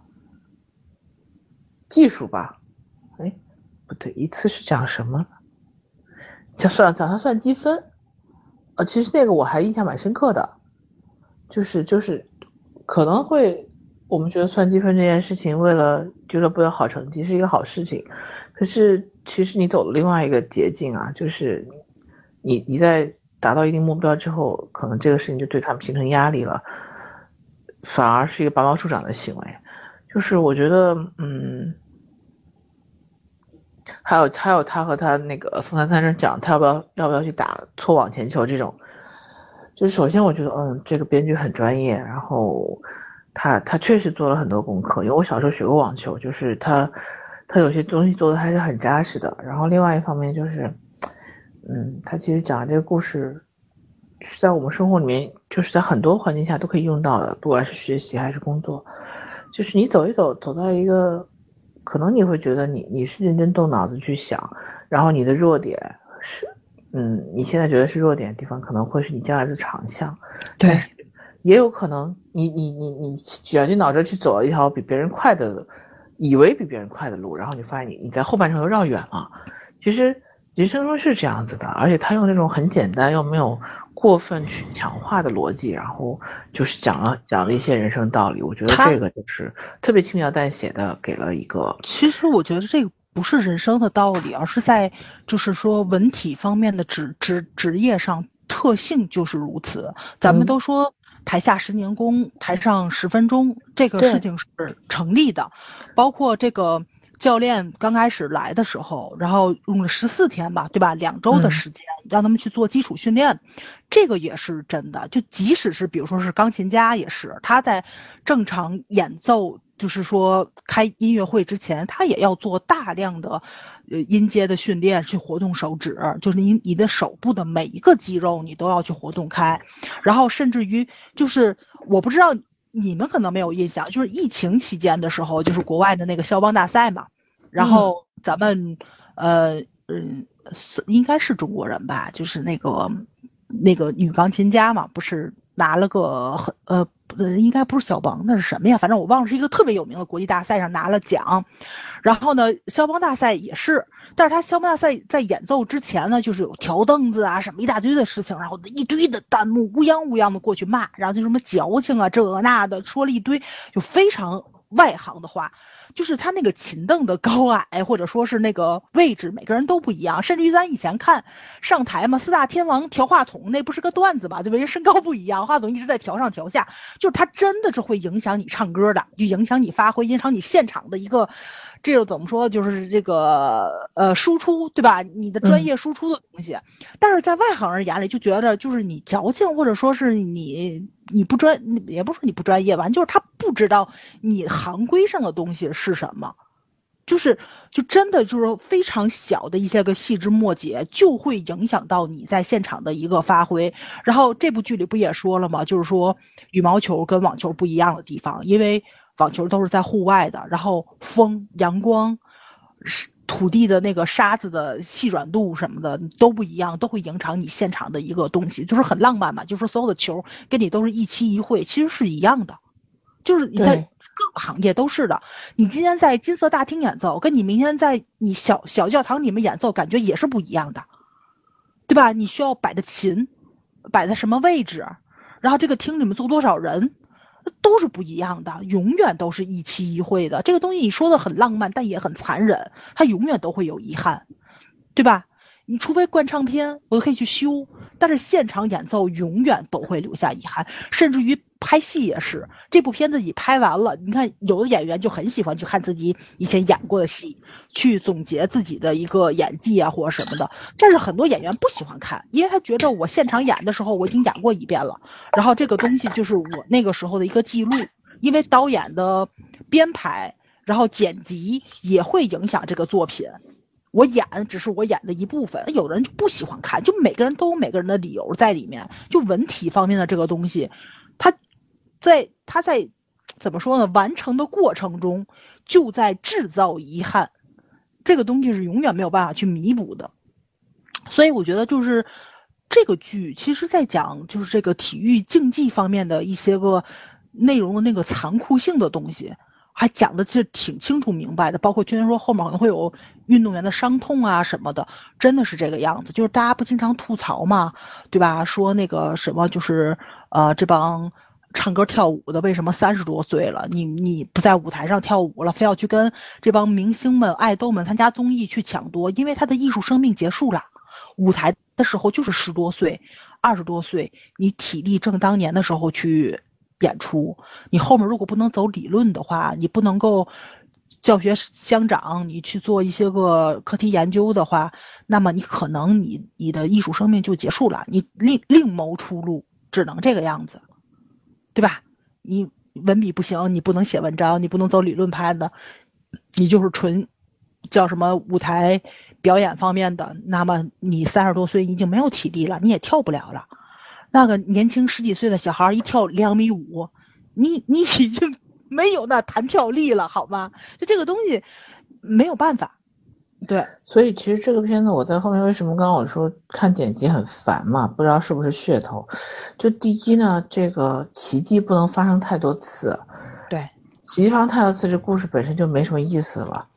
然后就觉得这男生这男孩已经足够有天赋了，然后后面不能每一次升级打怪都过关，还得靠爱情过关。我我希望是剪辑的问题。然后我们回来继续说，我就觉得。嗯，因为电视剧讲道理这件事情呢，就有些道理就是啊，就是闺蜜和和女主聊天的时候，有一些有一些这种比喻我很喜欢。然后呢，就是严导在讲运动，其实其实人生是这样子的，只是说呃文体会把遗憾呈现在所有人面前给你看，可是每个人的人生的遗憾，其实只有自己知道。对。做那一遍的时候，你是知道遗憾的。可是你再做下一遍的时候，你依然在其他地方也有遗憾。可是不能因为这样，我们人生就不做了，就不往前了。就是其实这件事情，我觉得男主啊，在感情上面男主走得很好，就是永远就是要去试一试，要积极主动。而在生活上面，女主甚至女主的闺蜜就走得很好，就是所有的人都在用自己的勇气和能力去。往前走，哪怕这个结果可能不像自己预想中那么那么美好，但是也要坚持走下去。就是我觉得这个片子给人最大的那种最直接的冲击力是勇气，是真诚和勇气。就是就是我们为什么说这个片子一开始看很开心，是因为就是充满了年轻人的活力是一方面，另外一方面就是我们这个年纪已经不再相信打直球这件事情了。就是，但是能看到别人打直球，我们还是很开心，很开心的。对，就是打直球，其实代表你足够有热情，然后足够真诚，足够有勇气，就是这样的。而这个，这个反而是就是到一定年龄之后，你最缺的东西。我就打直球，说明我还年轻。你把桌子都掀了，和不不，那个是摩羯座。嗯，不不不，摩羯座也未必打直球，但你要看干什么了。我干啥都打直球，因为我觉得曲里拐弯的浪费时间。是的，浪费时间。说清楚拉倒，你爱爱听不听不听拉倒，就这种。那也要确定你是能说清楚的人呀。人家说了，有一种智慧叫摩羯座，有一种脾气叫白羊座，就是就是。所以我说我嘛，我就我就打直球，我当然明白圈圈说的是什么。嗯，就是哎呀，就是反正我觉得打直球这种事情呢，就是你要值不值得。就是很多时候感情上面，我们我我们我现在觉得打直球这件事情真的太难了，就是，呃，但是我觉得如果碰到一个愿意可以我想试一试的人，我还是会试的，因为前两年反而就是觉得哎呀这个事情超级浪费时间，就是中间那个拉扯的过程太烦了。现在觉得你你你不管是喜欢还是欣赏，你可以表达出来，就你只要不纠结那个结果，不执着于那个结果，其实没什么关系的。只是其他的方面就没有办法打直球了，所以，所以看看这个片子还是有时候会解解压是真的。就有的时候你要你要劝自己，就像早上说的妹一样，解决不了的事情你就必须要学会劝自己，劝自己要么放下，要么接受，如此而已。所以那个，我觉得这个电视剧给人给我最大的感觉就是它会引发我很多时候在思考，一个好的作品能够引发你。不同角度的思考，就是不同人的感受不一样，他就已经足够优秀了。就因为电视剧毕竟不可能是一个什么什么艺术程度很艺术成就很高的一个作品，它只是一个快消品。但是在一个快消品的时代里面，它能够从多角度给你思考，我觉得就很 OK 了。然后我觉得吴磊这个片儿应该会出圈儿吧，这片子大概率啊，也已经出圈了。对啊，嗯他也他也没有那么差，就什么什么那个什么不火，他还挺火的，我觉得。就是就是真的很多人被这个名字和和那个噱头给搞得好不喜欢看。柠檬的片子就没有赔的。对啊，柠檬影业、嗯就是柠没有檬影业赔出手的片子，我都嗯是、我都看过的，就是然后发有宣发也好，然后剪辑也好，班底也好，都没有问题。对，就有人数了嘛，就这部片子植入的广告好像有三十多个。对，然后所以说就是这些广告费，估计他这片子还没等卖就已经挣回来了。柠檬的类型，包括柠檬的班底，它反正是就是算算是比较，就是年轻化一点的，然后那个题材比较现代一点的多一点。嗯，反正反正是整体来说，这个选片的实力是在那放着的，包括制作的能力也在那放着。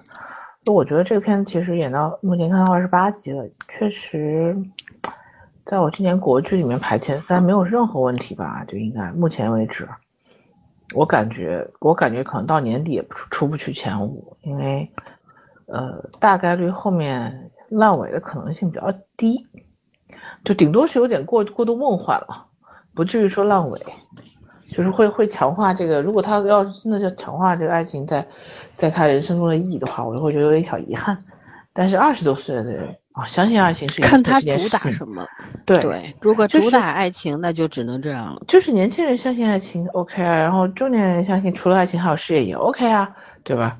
年纪再大一点的话，有没有爱情都无所谓也 OK 啊。我觉得他其实一直是立在立立在这个立场上，就是没有把所有人的一股脑变成恋爱脑，这件事情很开心。嗯，嗯，哎，我希望真的那个，好吧，就是就是那个谁的妈妈，蒋教授的妈妈，其实真的好帅啊！我想说，这个女这个这个女性角色是我是我现在看过的国剧里面最喜欢的女性角色，嗯，确实。拿得起哎，反放得下，很拎得清。郭郭郭柯宇演这个角色特别的贴切吧。对，我也觉得，嗯他自己本身就是一个非常有主见和想法的人，所以他你看他 他本身自己的这个婚姻生活啊什么的，当时那个综艺里边不也是吗？大家都以为，大家是不是说大家吧，很多人都希望他们能重物归于好，但是他选择的是什么？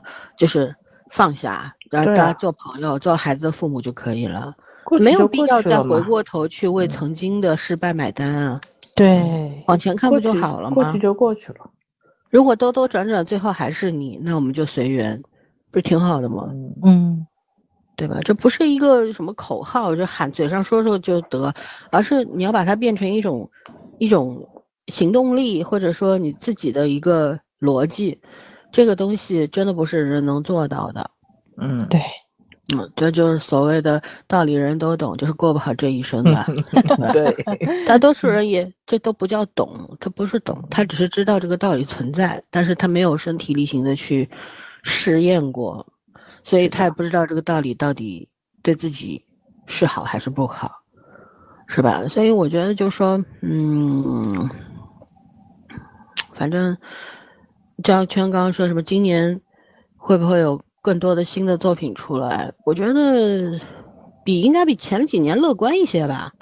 嗯，感觉就是前两年是要乐观前几年拍的一些嗯其实可能还不错的片子被压着了，今年在逐步的放出来。嗯、但是我就觉得最近看了几部这个，呃，打着这个什么侦破啊什么的悬疑的这个都不行，是老是半半半半拉拉的，而且说白了就是就都是前几集还可以，嗯后边就一塌糊涂了，对就是都不行。而且另外嗯。有一些都市剧的格局还是不行，所以其实其实还是他有忌讳，他有忌讳，他他不敢就是认认真真的拍。我觉得说，其实中国的这些创作者还是影视剧圈子里的人，应该水平还是有的吧，只不过就是说。他有太多的机会在那边了，所以说呢，他们搞着搞着就跑偏了，然后就心方向就不一致了。但是如果能够给他们一些机会，应该是可以做好的。哎呀，哎呦，我天哪，我你都困成这样子，我们要聊了两个小时。了，累死了。嗯咱就聊到这儿吧，反正这剧就推荐大家去看。嗯，看吧，反正看着也不累，看着你要就是看个姐弟恋，磕磕糖也是可以的，然后看看，然后能够学点东西也是可以的。就是说学东西不是说说从电视剧里、电影里边，因为电视剧、电影解决不了任何问题的，是的，你知道解决不了。只不过说这个里边有很多的年轻人，有有有一些人，他的思想，这思想其实就是编剧编剧的对人世间的那种观察。对吧？他他脑子里边的一些东西，他投射在这个角色身上，那么我们可以去作为一种参考吧，作为一种参考，就是说，其实，你你你，即便知道这个人挺他的生活状态啊，他的行为逻辑啊，挺让你向往的，可是你要变得跟他一样也是不现实的。然后什么叫参考呢？就是，嗯，也许你看明白了，在。某一天，你自己做了一个什么事儿，或者经历了个事儿，你自己处理的方式，你会突然明白，哦，啊，原来我跟以前不一样了。对，我有可能就是从某本书里面、某个影视剧里面，或者某个人现实中的人身上学到的，对，偷师偷来的，就是这样。所以这这才是你要不断的吸取营养的原因嘛，对吧？嗯，人生就是要不断的试啊，不断的尝试。嗯。行，那我们就聊到这儿吧，俩小时了啊。嗯，好，拜拜，拜拜拜。所有的热爱都曾被现实浇灭，遗憾的尽头，心伤痕累累，和你以前盛开的一切。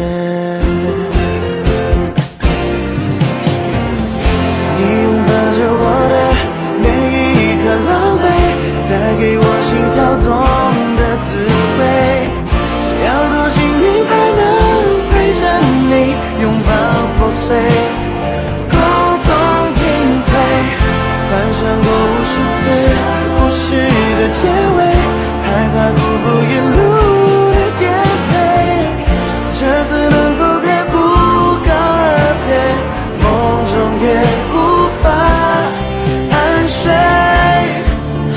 受多少考验，不被摧毁。奇迹降临的一瞬间，你会不会？